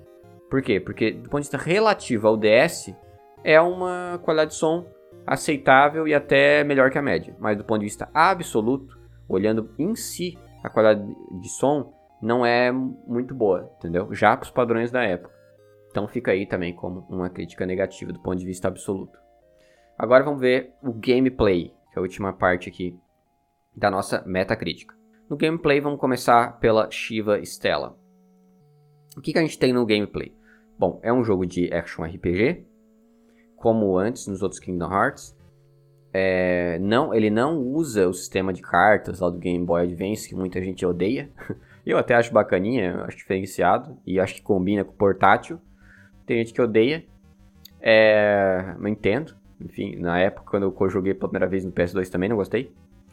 É, mas aqui não, ele volta pro Action RPG no portátil. Primeira vez que está tendo um Action RPG de, de cagar nesse modo tradicional, assim, no portátil. Ele usa um menu de atalho que já era típico da série, é um menu de, de atalho que permite que você use magia, use item de uma forma mais dinâmica. Você não precisa ficar entrando em menu e tal para usar essas coisas. Isso é bacana, é eficiente, é, continua sendo eficiente, porque isso mescla a experiência de ação mais hack and slash com essas mecânicas de RPG, de ter que ficar alternando com magia e tal. Então isso foi bem elogiado pela Shiva do GameSpot. Ela também considerou os controles confortáveis e notou que tem uma grande variedade de opções de câmera que facilitam o acompanhamento da ação. Essa variedade de câmeras é, é, um fato. Havia muitas formas de você regular a câmera. Você podia regular com L, com R. Você também podia precisar a câmera num personagem para voltar a câmera para ele, isso facilitar você não se perder nos seus ataques. E também você poderia controlar a câmera com a canetinha usando o, o, o touchscreen ali, né? Da, do DS. Então havia uma variedade ali. Isso aí também tudo ela viu como ponto positivo. Esses pontos aí da câmera e do controle confortável vão ser questionáveis, a gente vai ver daqui pra frente. Mas é, ela tem razão que tem uma variedade de câmeras, de fato. Outra coisa elogiada é do Solomon Lee, do Game Over, que ele salientou a mecânica do Limit Break.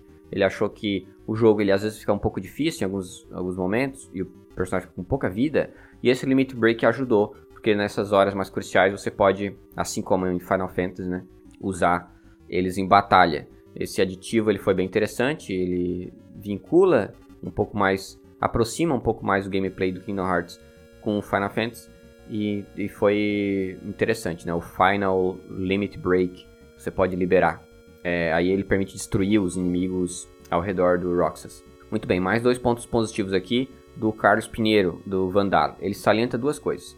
Primeiro que os inimigos, eles possuem uma boa variedade de quantidade, em quantidade e em habilidades que exigem flexibilidade tática, além de eles terem uma boa inteligência artificial. Isso é verdade. Tem uma grande quantidade de inimigos, eu diria que é comparável com Kingdom Hearts 2.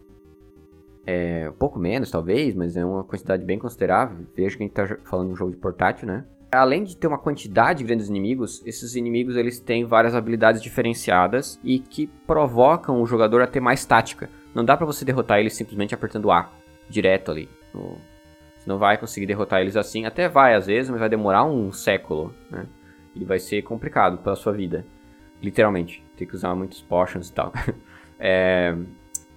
O que é um problema, porque é limitado o teu uso de poções nesse jogo. Muito bem. É, então esse é um ponto positivo a salientar. Eu concordo inteiramente em quantidade, em habilidades, na flexibilidade tática, na inteligência artificial também, que é bem boa. Parece que eles se inspiraram bastante no Kingdom Hearts 2 nesse aspecto. E o outro ponto positivo, e que eu acho que é o mais interessante que tem no sistema, nos sistemas mecânicos aqui do Kingdom Hearts, é o Panel System, que é o sistema de painel que é utilizado para upar o personagem, colocar inventário, habilidade, literalmente tudo, praticamente tudo que o personagem tem ou pode fazer depende desse sistema, sistema de painel. Como é que funciona o sistema de painel? Vou tentar explicar aqui, porque é um sistema bem peculiar desse jogo. Por isso mesmo eu acho interessante, experimental. Assim, o teu personagem ele não upa sozinho, ele não levela ou não passa de level é, automaticamente, como acontece em muitos RPGs. Ah, preencheu tanta experiência, passa de level. Não, não é assim. Com o passar do tempo, você vai ganhando uns quadradinhos de level que você pode colocar num painel. É, sabe quando você abre um painel de inventário que ele tem todo um monte de quadradinho? Que nem, por exemplo, Resident Evil, os clássicos, não sei se vocês já jogaram. Os Resident Evil os clássicos, você tinha um inventário, tinha lá um... Abria uma mochila e tal, tava lá o inventário todo quadriculado. E cada item que você colocava ali ocupava um espaço, né? Não sei se vocês vão lembrar isso.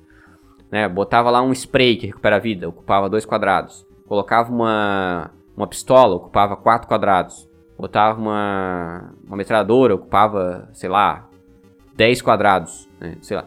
Então, você tinha um inventário limitado em quadrados, você ia colocando as coisas que tinha ali. Acontece que nesse Kingdom Hearts, tudo você tem que botar nesse painel, nesse, ou nesses painéis. Esses painéis eles vão crescendo com o passar do tempo. Isso envolve a tua evolução do personagem lá e você vai colocando as coisas ali. Tipo, ah, eu quero botar uma poçãozinha aqui de vida, três poçãozinhas e tal. Cada poçãozinha ocupa um quadrado, se não me engano só. Um, dois. Poçãozinha. Tá, eu quero colocar level no personagem. Eu quero que o meu personagem esteja no level 10. tu tem que colocar os quadradinhos de level ali, nele. Cada level que você coloca aumenta os atributos dele. Ah, eu quero que o meu personagem ele tenha a habilidade Fira, uh, Fire, uh, Blizzard, enfim, quero que ele tenha tais habilidades. Tem que colocar lá nos quadradinhos. E alguns vão ocupar dois, três, quatro. Ah, eu quero fazer combo, né? Tem várias possibilidades de combo aqui que nem tinha no Kingdom Hearts. Um pouco menos, né? Menos sofisticado, mas tinha. Ah, tem que colocar lá também. Aí tem todo um mecanismo para vincular, meio Tetris, assim, vincular os quadradinhos, encaixar e papapá. É, cara, é bem bacana, bem criativo, bem interessante. É, o Pinheiro elogiou também, acho bom esse sistema, bem interessante e eficiente.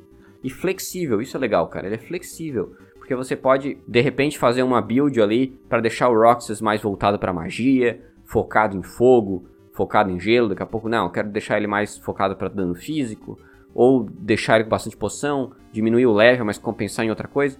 Então ele é bem flexível, eu achei isso bem interessante, é, até para manusear dificuldade e tal. E é estratégico, porque dependendo da missão, tu vê certa dificuldade, você pode ir lá e mudar todo o teu sistema de painel lá para modificar o Roxas e para a missão. Então esse é bem bacana, eu acho que é um ponto alto do jogo. Tem gente que vai estranhar, porque não é um, uma mecânica típica, é um pouco bizarro, mas é bacana. Então é disso que ele está falando, desse sistema de painel. Nessa linha também o Jason do Gamers Temple ele fala que você vai é, decidir o que você vai precisar para a próxima missão, brincar com essas peças, né, encaixar, né. É muito parecido com o Tetris, como eu falei, só que sem os blocos caindo, os blocos encaixados com tipo, um quebra-cabeça. Então, à medida que você ganha mais e mais níveis, né, e por extensão espaço nessa grade, organizar essas habilidades de maneira correta para tua missão é se torna bem viciante, né? Então ele achou isso muito bom também. Induz a experimentar uh, builds novas. O Jason, do Gamers Temple, ele também coloca que a longa campanha do, do jogo, né, com essas várias missões, cada qual permitindo uma flexibilidade de builds, né, ele tem um número de missões grande que dá uma boa longevidade para o jogo. E além disso, ainda tem um modo multiplayer. Tem, pela primeira vez tem um multiplayer de Kingdom Hearts. Uh, e esse multiplayer ele pode ser jogado com mais três jogadores e você pode usando personagens da Disney ali, Pat Donald, os principais, e também usando membros da organização 13. É, esse tipo de multiplayer também aumenta a vida útil do jogo. São pontos também aqui positivos, né? E os últimos. Agora a gente vai para os pontos medianos, começando pela Shiva do GameSpot. Ela começa falando sobre mini chefes e chefes em geral. O que que acontece? É, percebe que as lutas contra os chefes elas são particularmente interessantes, são mais divertidas e intensas, porque normalmente os, os, inimigos comuns você tem um combo mais específico ou uma maneira mais específica de derrotá-los, então fica uma coisa mais monótona. Mas os chefes é interessante porque você tem que pensar um pouco mais fora da caixa e te desafia mais para derrotá-los. Eles têm modos mais diferentes para derrotá-los. Você tem que sair desses teus ataques padronizados. Mas, por outro lado, ela achou que esses chefes nem sempre dá pra ver muito bem eles por causa da câmera, dos problemas de câmera. Porque a câmera atrapalha um pouco a percepção de profundidade e para fixar um pouco no, no chefe é, é, difícil. Tem chefes que às vezes são muito grandes, são bem feitos o design, bem detalhados, mas não dá para apreciar eles muito bem, justamente porque a câmera é um pouco problemática. E esse ponto de, de câmera vai retornar aqui, é uma coisa que foi salientada por vários críticos. Isso aí é, é principalmente preocupante mesmo em chefes, eu lembro. Passei isso com alguns chefes pelo tamanho e às vezes também voando, assim, tem um mundo, por exemplo, do Peter Pan que você fica voando, aí tem aquele uma criatura que fica indo para lá e para cá, fica difícil de ver ele, você fica atacando, mas fica olhando a câmera pro, outro, pro lado contrário onde ele tá, então é problemático. Isso é um ponto negativo mesmo. É, o Trace Erickson, do Pocket Gamer, coloca também que é, bloquear os, os, inimigos, aprender a bloquear bem, que tem um sistema de parry, né? É praticamente obrigatório no jogo, justamente por causa dessa instabilidade da câmera. Né? Então vocês vão ver aqui que a câmera é um ponto de vista bem criticado. Também é o um ponto de vista que eu critico bastante desse jogo. Eu acho que talvez seja o pior problema tá, desse jogo. A câmera, eu acho. Se não pior, mas tá ali entre os piores. Porque é difícil você definir o alvo, né? E e controlar direito essa câmera. Mesmo você tendo várias formas de, de ver, você pode usar o LR, pode é, usar caneta, enfim, mas mesmo assim Parece que nenhuma é, é, é boa. A melhorzinha é você usar o LR, mas mesmo assim é, é ruim de controlar. Então, realmente, a câmera é, deixa a desejar nesse aspecto. Principalmente quando você está querendo olhar o cenário ao redor, não está nem em um momento de batalha, sabe? Quando você está em batalha, pelo menos dá para você fixar no inimigo e ficar batendo nele. Então, de forma eficiente, funciona. Mas, do ponto de vista de contemplação ali, do que está acontecendo, é, é, ruim. Porque é uma visão pequena, muito restrita e não dá para controlar direito onde vai. E se o chefe se movimenta muito de um lado para o outro e tal, aí mesmo que, que a coisa fica feia. Então, é, eu acho que é um dos principais problemas. O Harry, uh, do Nintendo Life, ele vai nessa linha também. E ele estende um pouco para os controles. Ele acha que além da câmera, que tem esse problema também, principalmente a caneta, ele achou que ficou muito ruim. É quase inviável você usar a caneta ao mesmo tempo que joga, usar a caneta para mirar a câmera, mas ao mesmo tempo tu tem que usar o D-pad para movimentar o personagem, tem que usar o, os botões do, da direita para atacar, então como é que tu, tu, não tem três mãos, só tem duas. Então como é que tu vai controlar a câmera ao mesmo tempo, né? Eu imagino que eles tenham feito isso para momentos em que o personagem parou, ficou lá estático e aí você olha a câmera com a canetinha. Mas é, não é muito preciso aquilo ali, mesmo assim é meio ruim, é meio inconveniente você ter que de repente largar os botões, pegar a caneta e ficar girando a câmera por ali, né? Felizmente tem o botão LR, como eu falei, mas mesmo assim não tem os seus problemas, né? Como eu já falei com a crítica acima do Pocket Gamer, com a crítica anterior do Pocket Gamer. É, mas o que o Henry traz de novo aqui é a questão dos controles. Ele acha que os de pad tradicional, ele cansa um pouco o dedo e principalmente ele vê uma dificuldade porque como tem menos botões que o controle do PlayStation 2, você tem que fazer muitas coisas com um botão só. Né? E o botão de atacar também é, é, constantemente você usa ele ali. Então isso é problemático. Você tem que usar ele muitas vezes, cansa muito o dedo, você tem que ficar descansando. Cara, isso é totalmente verdade, concordo completamente com ele. Não, não, eu realmente não conseguia jogar esse jogo por muito tempo. Você tem que parar, descansar um pouco o dedo, porque cansa a mão, é, não é muito confortável. Então é, é um jogo, jogo de ação, de hack and slash, que depende muito de você ficar tec, tec, tec, tec, tec no mesmo botão sendo que não é um controle muito confortável, não funciona muito bem, não, não numa jogatina a longo prazo. Então isso aí realmente é um ponto negativo válido, tá? Mas se você joga mais casualmente e aos poucos, tipo, ah, hoje vou fazer duas missões, amanhã faço mais uma, duas missões. Ok, tu não vai sentir isso, mas se tu é da pessoa que senta ali e quer jogar horas a fio, cara, tu não vai conseguir. Simplesmente isso. Não vai conseguir, não acredito, porque cansa demais o botão. A não ser talvez que você trabalhe bem com uma build de magia, que aí você não precisa é, né, ficar tão é, focado ali no, nos combos e tal, até vai. Mas é complicado, isso é um ponto negativo a se colocar que não existia no, no, no, Game Boy Advance, por exemplo, porque justamente por não ter um action RPG tradicional, ser por cartinhas, facilitava nesse aspecto. Foi boa a escolha de não ter usado cartinha e usado action RPG? Por um lado, sim, mas tem as suas ressalvas. Muito bem, vamos continuar com o Jason do Games Temple.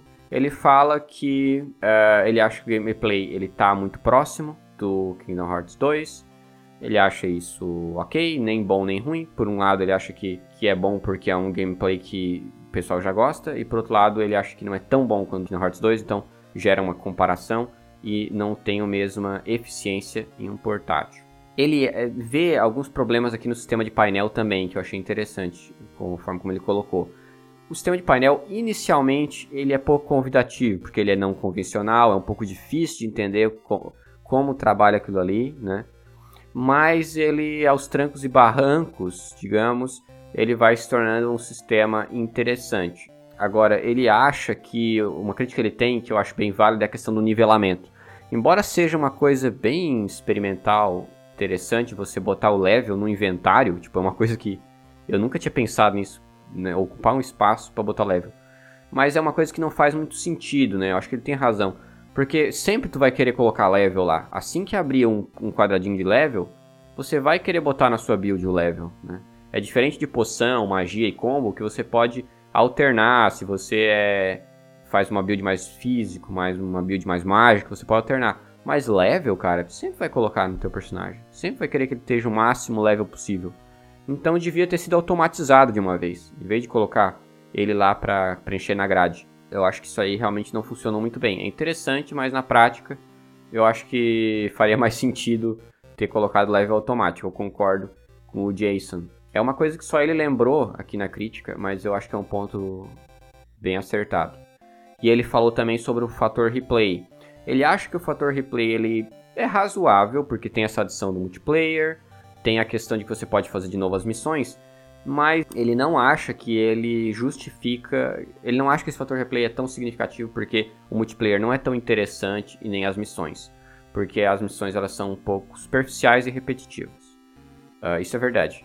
As missões são mesmo assim em boa parte delas, né? Como ele fala aqui, né, a maior parte dessas missões, elas são basicamente assim, termine em tempo X tal missão.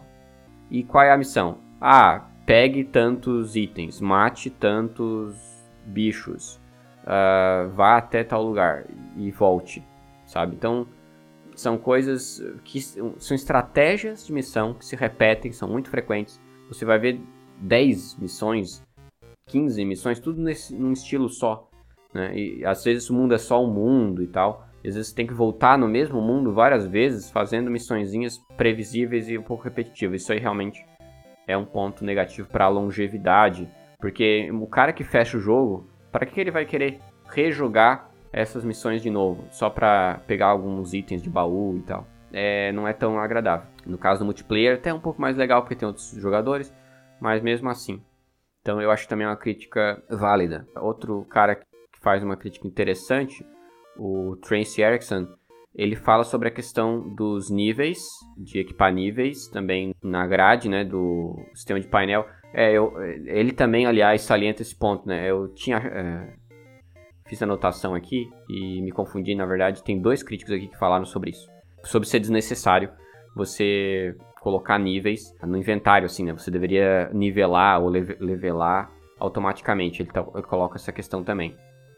Agora, é, ele, além dessa questão dos níveis, né, o que o Trance traz de novo aqui é a questão dos itens. Porque ele considera que você precisa colocar os itens que você vai usar dentro dessas grades, de fato. Então, por exemplo, ah, eu quero botar aqui 5 poções de vida, uma poção de mana, poção aqui para recuperar ambas aos poucos, enfim. Coloca lá no teu inventário, vai para a missão. Só tem aqueles itens para usar, você não pode usar outros. E mesmo aqueles itens que você coleta na própria missão, não vão para você automaticamente. Você tem que colocar, você tem que acabar a missão, ir lá e colocar no teu painel. Então ele não vê muito sentido nesse gerenciamento.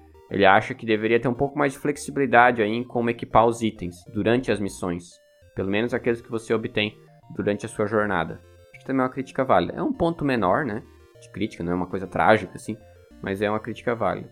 O Christian, do multiplayer Itália, ele também salientou que o problema da repetitividade é reduzido a gente já falou aqui da repetitividade das missões, né? Por ter uma jogabilidade de ação, ela se torna um pouco mais dinâmica, então cria um pouco ali de adrenalina e diminui um pouco esse problema da repetitividade. A moda clássica da série, né? É, mas ele acha que o problema ele fica mais por parte da magia. Né? Enquanto a ação ela ajuda um pouco a combater a repetitividade, a magia ela torna o gameplay um pouco mais complicado e lento. Isso eu concordo. Porque assim, eu falando aqui teoricamente para vocês, para quem não jogou, pode parecer que funciona a mil maravilhas, como acontece com os outros Kingdom Hearts. Não é a mil maravilhas, mas funciona razoavelmente nos principais, né? Essa coisa de ter um menuzinho com magia. Aqui não é assim, você perde tempo ali. Leva ali uns 5 segundos, coisa assim, 3 segundos, pelo menos, para você parar, selecionar a magia, selecionar o item, usar. Isso pode ser crucial esse tempo durante a sua batalha. Então, muitas vezes você vai preferir ficar ali dando tapa físico do que parar para usar a magia certinho. Esse tempo é precioso, porque é um, um jogo dinâmico de ação. Vocês precisam de uma coisa rápida, instantaneamente pegar e já usar magia, e não dá. É meio lento esse dispositivo. Então, acho que tem toda a razão, e isso foi um do, a, além da questão do controle, esse aí para mim foi o principal problema, ao lado da questão do controle de câmera, né? Acho que são os principais problemas de gameplay ele realmente é problemático para usar magia e item, principalmente magia, você tem que parar, abrir ali o menuzinho, paralelo e tal. Os controles no DS são limitados e, e me fez pensar se foi realmente um bom caminho ir por essa ótica de ação. para um portátil. Então realmente tem esse problema, é justo. É, por sua vez, também tem um apontamento da Shiva do GameSpot. As missões, elas às vezes são repetidas, que pode ficar um pouco maçante, mas os eventos da história e os mini-chefes, né, são os pontos mais altos, mais surpreendentes, para quebrar essa monotonia. É, como eu falei aqui, por causa que a história, depois do meio, ela tem mais revelações, tem uns, uns plot twists, tem coisas interessantes por trás dos personagens. E os chefes, como eu já mencionei com outros críticos, é que eles são mais interessantes do ponto de vista de gameplay, né? Então isso quebra um pouco. É, agora, agora outras missões uh, dessas, né, que são, estão entre aquelas normaisinhas, também tem alguns aspectos interessantes que foram notados pela Shiva aqui, que outros críticos não salientaram. Que apesar de elas terem algumas coisas assim repetitivas, né, tipo, ah, vai lá e mata 10 inimigos. Mas também tem algumas missões que surgem no meio da fase. Isso é legal, porque torna ela mais dinâmica e mais imprevisível. Às vezes você vai resolver um problema lá no, na caverna lá do mundo do Aladdin, e você, ah, tem que ir lá pegar um. derrotar um cara. Mas chega lá, tem um problema no meio do caminho. Então surge uma missão dentro da missão. E é interessante isso, torna um mais dinâmico. É, isso foi percebido aqui nessa crítica. E aí o checkpoint aparece também no meio da fase para isso. Eu achei isso bem legal e eu acho que isso devia ter sido mais desenvolvido, inclusive. Devia ter mais missões assim, que tem missões dentro das missões e tem mais dinamicidade porque a maioria delas realmente é uma coisa muito direta e repetitiva. Então esse ponto foi bem colocado, ele balança um pouco a repetitividade, ela não é repetitividade constante, tem algumas missões fora da curva que são... Depois a gente também tem algumas, alguns pontos do Carlos Pinheiro. Ele fala que como um action RPG, ele não é tão sofisticado como o Kingdom Hearts 2 em termos de combos. Agora, ele é mais flexível em termos de gerenciamento de ações. Então ele acha que ele fica pau a pau aí com o Kingdom Hearts 2, como, como a gente poderia dizer, né?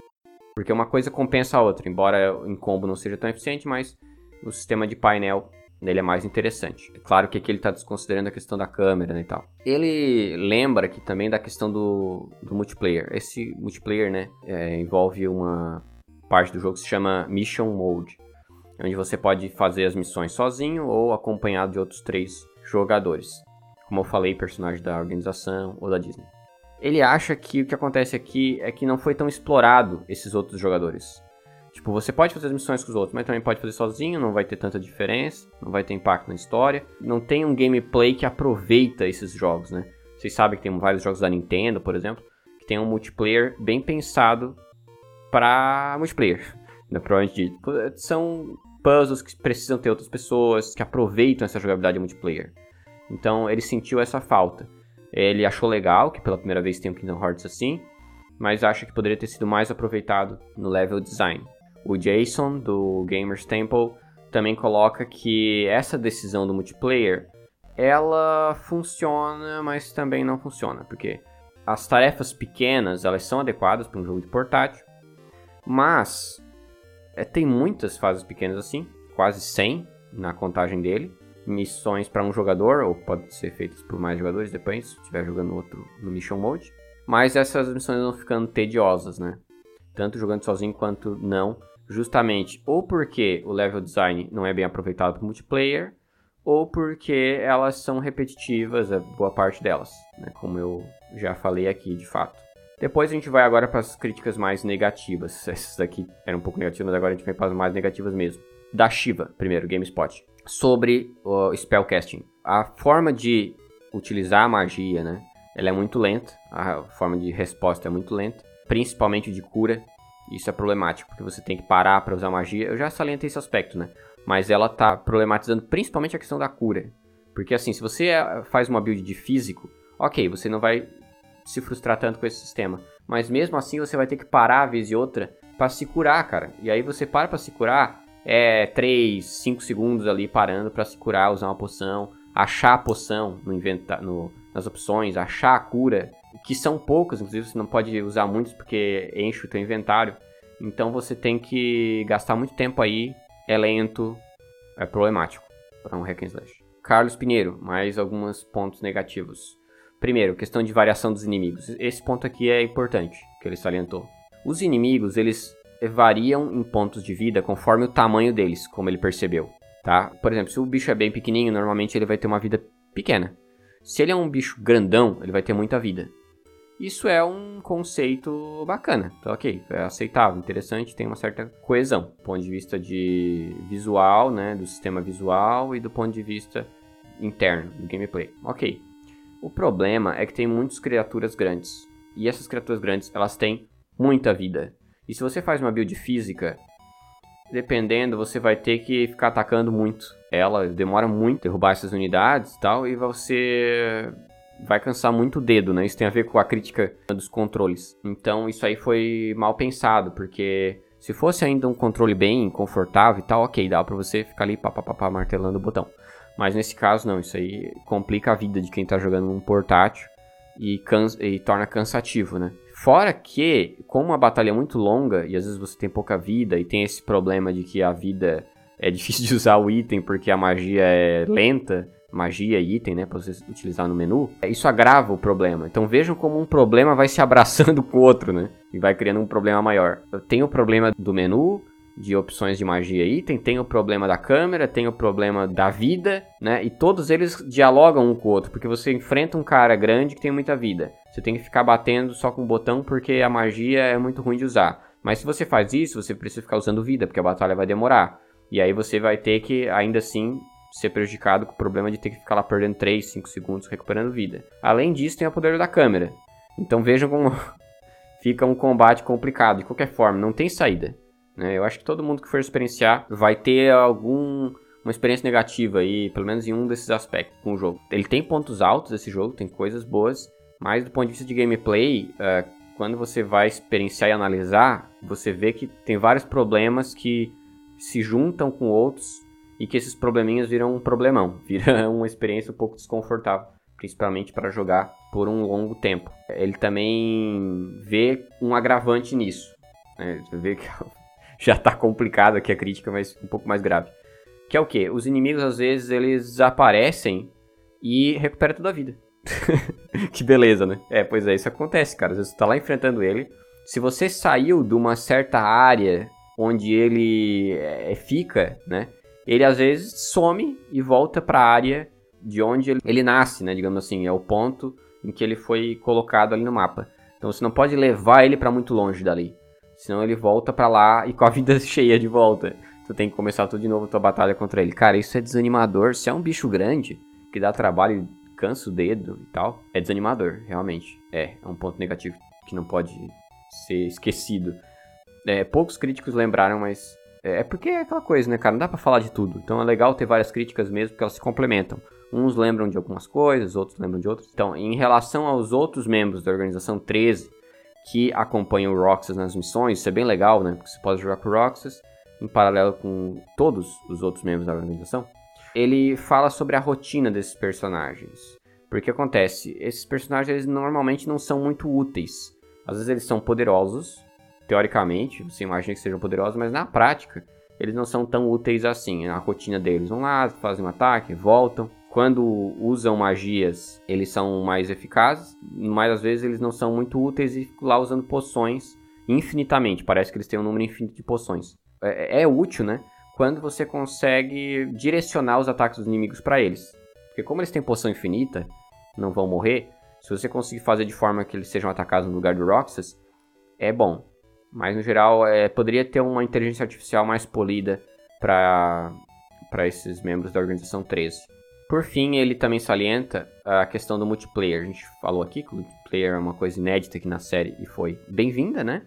Mas, uh, por outro lado, ele acha que o multiplayer ele poderia ser focado em outras coisas, além dessas missões atrás de baú, né? que acaba não agradando tanto para quem já jogou o jogo ficar fazendo essas missões com o multiplayer. Depois aqui a gente tem críticas também da, do Gamers Temple, do Jason, que ele fala sobre a repetitividade das missões. Isso é um ponto que eu já pulei para frente sem querer. Mas enfim, ele fala que as missões são muito centradas em, em tarefas repetitivas, tipo mate número X de Heartless, ma, é, vença o chefe X, encontre um item X, né, esse, esse tipo de padrão. Ele até salientou aqui que entre na missão 20 ou 30, você tá jogando, né? Quando estiver lá pra missão 20, 30, você já vai estar tá saco, saco cheio com essas missões repetitivas. Cara, isso pode parecer um pouco exagerado, mas é verdade. Então por isso que eu recomendo quem estiver jogando o 358 que jogue aos poucos. não jogue assim direto, não, tá? Além dos problemas dos botões e do, da falta de conforto, também tem esse problema de que é um tanto repetitivo. Então é uma experiência mais bacana para jogar diariamente um pouquinho, aos poucos, tá? Eu acho que é uma, fica uma experiência mais legal do ponto de vista de um portátil. O Chris, do Worth Playing, ele fala que uh, tem um problema com relação a uso de habilidades nas missões. Ele percebeu que tem algumas missões que você precisa de certas habilidades para conseguir passar ou conseguir acesso a algum baú. Eu também tive essa experiência. Então, por exemplo, às vezes você entra numa missão você descobre que não consegue terminar ela porque você precisa de salto duplo. Mas você não botou salto duplo no seu inventário. Então você tem que sair, recomeçar a missão para colocar lá o salto duplo no seu sistema de painel, né? Para poder voltar na missão e conseguir terminar. Então isso às vezes é um pouco frustrante, porque você está lá no meio da missão e descobre, putz, não vai dar para passar essa missão. Às vezes até tu demora para descobrir isso. Você acha que dá, fica ali tentando pular, não sei o que, ah, não dá. Então tem que voltar e botar tal habilidade.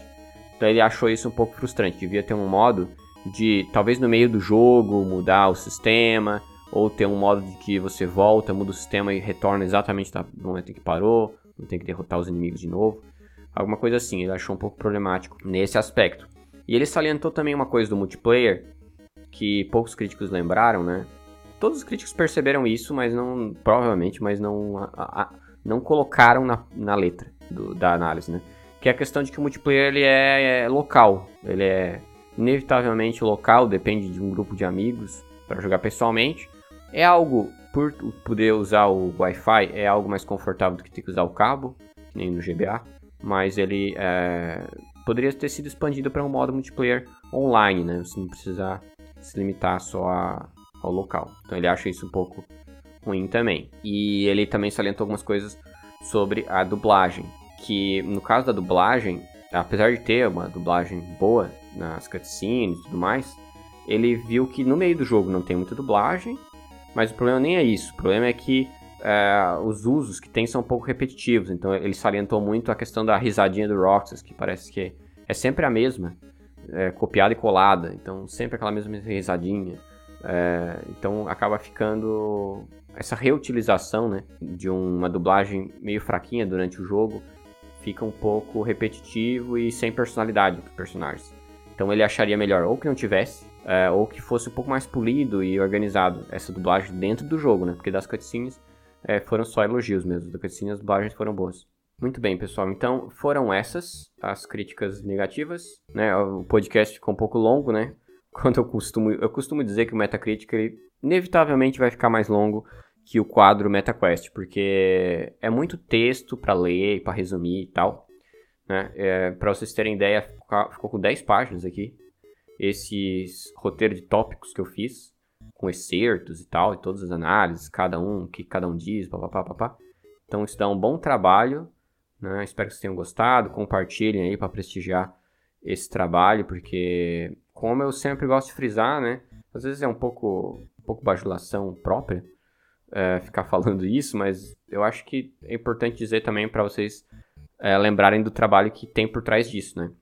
Tem que fazer todo esse cálculo, é, quantitativo das notas, tem que ir atrás das reviews, ler todas é, as que são selecionadas, é, organizar tudo aqui e tal no roteiro e trazer para vocês, jogar o jogo, comparar a experiência própria com, com as análises e tudo mais, né? Então tudo isso aí dá um bocadinho de trabalho, né? Compartilhem, espero que gostem aí e tal, prestigiem o trabalho, por favor, e eu vou tentar trazer mais trabalhos desses para vocês. Agora que eu tenho um editor, felizmente caiu do céu para me ajudar, o grande Teteu.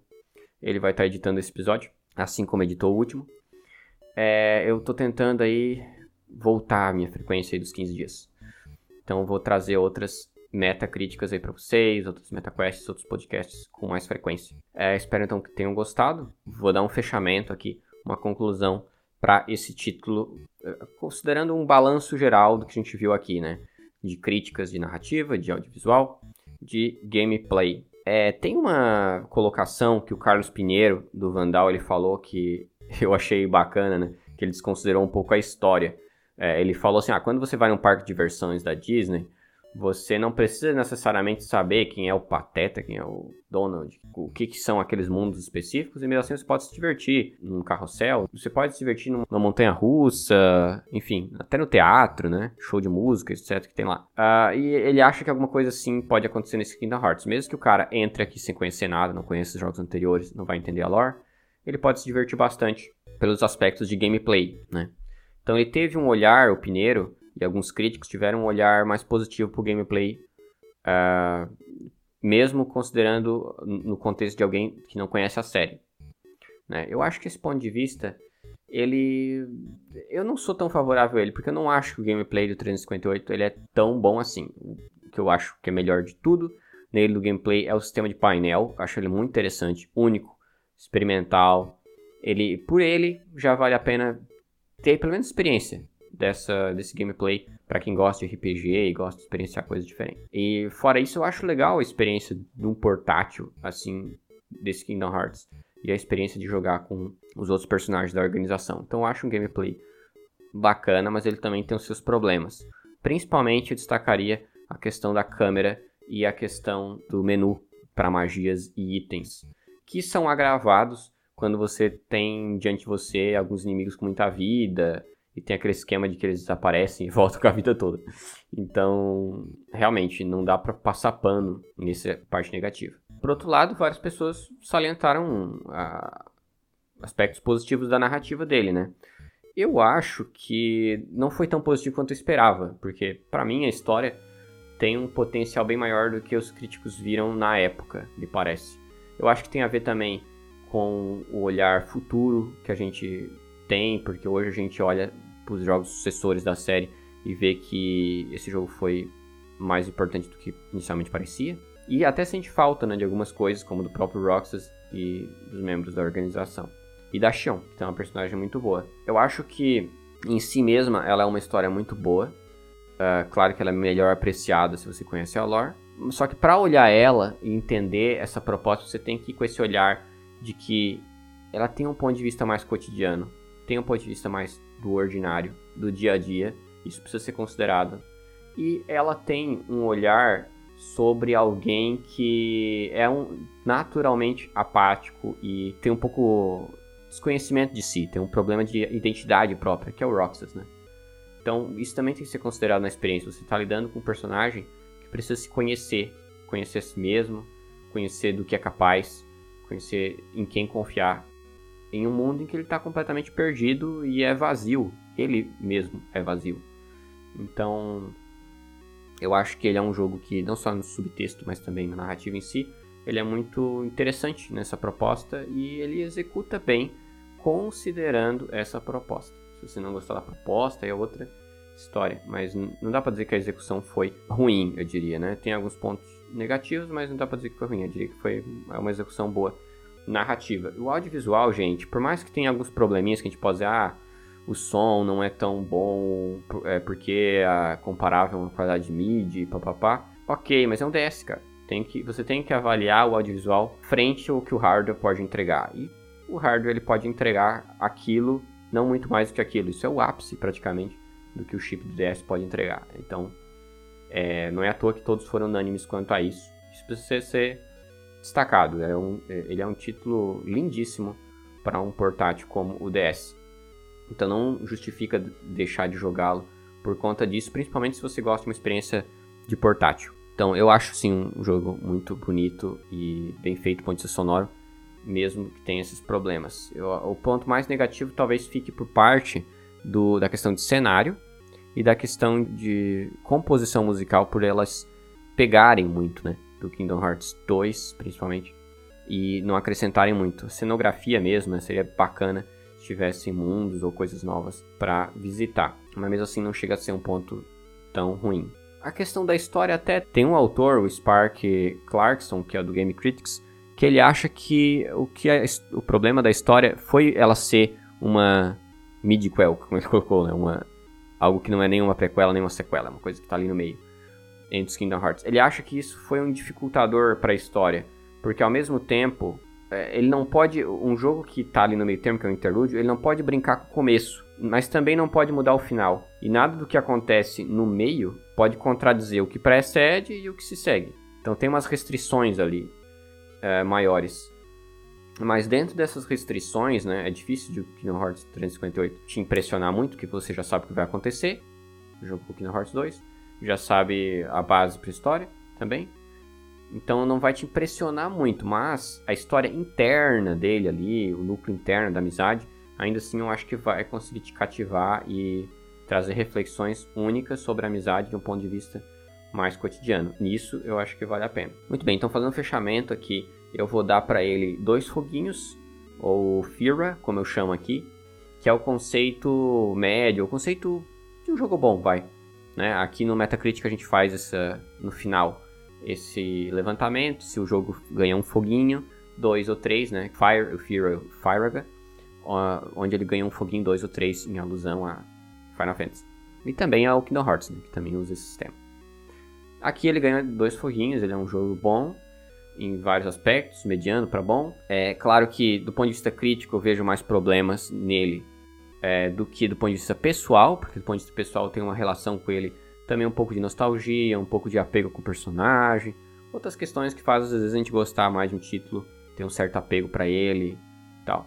Mas do ponto de vista crítico, realmente ele precisa se encaixar aí, porque não tem como a gente desconsiderar alguns, vários problemas de gameplay que tem aí pro modo portátil, principalmente, algumas coisas da história, né? O audiovisual é quase excelente, é muito cirúrgico, assim, os pontos negativos que tem ali, sendo o principal deles a cenografia, que é limitada, mas principalmente considerando o gameplay, né, tem várias coisas que não dá para desconsiderar aqui. Então ele, né, eu não sei se essa média, né, que ele tem 75, seria exatamente a nota que eu daria, teria que avaliar do meu ponto de vista e tal, mas certamente não seria uma nota também muito alta, um 90, uma coisa assim, não seria algo assim com certeza.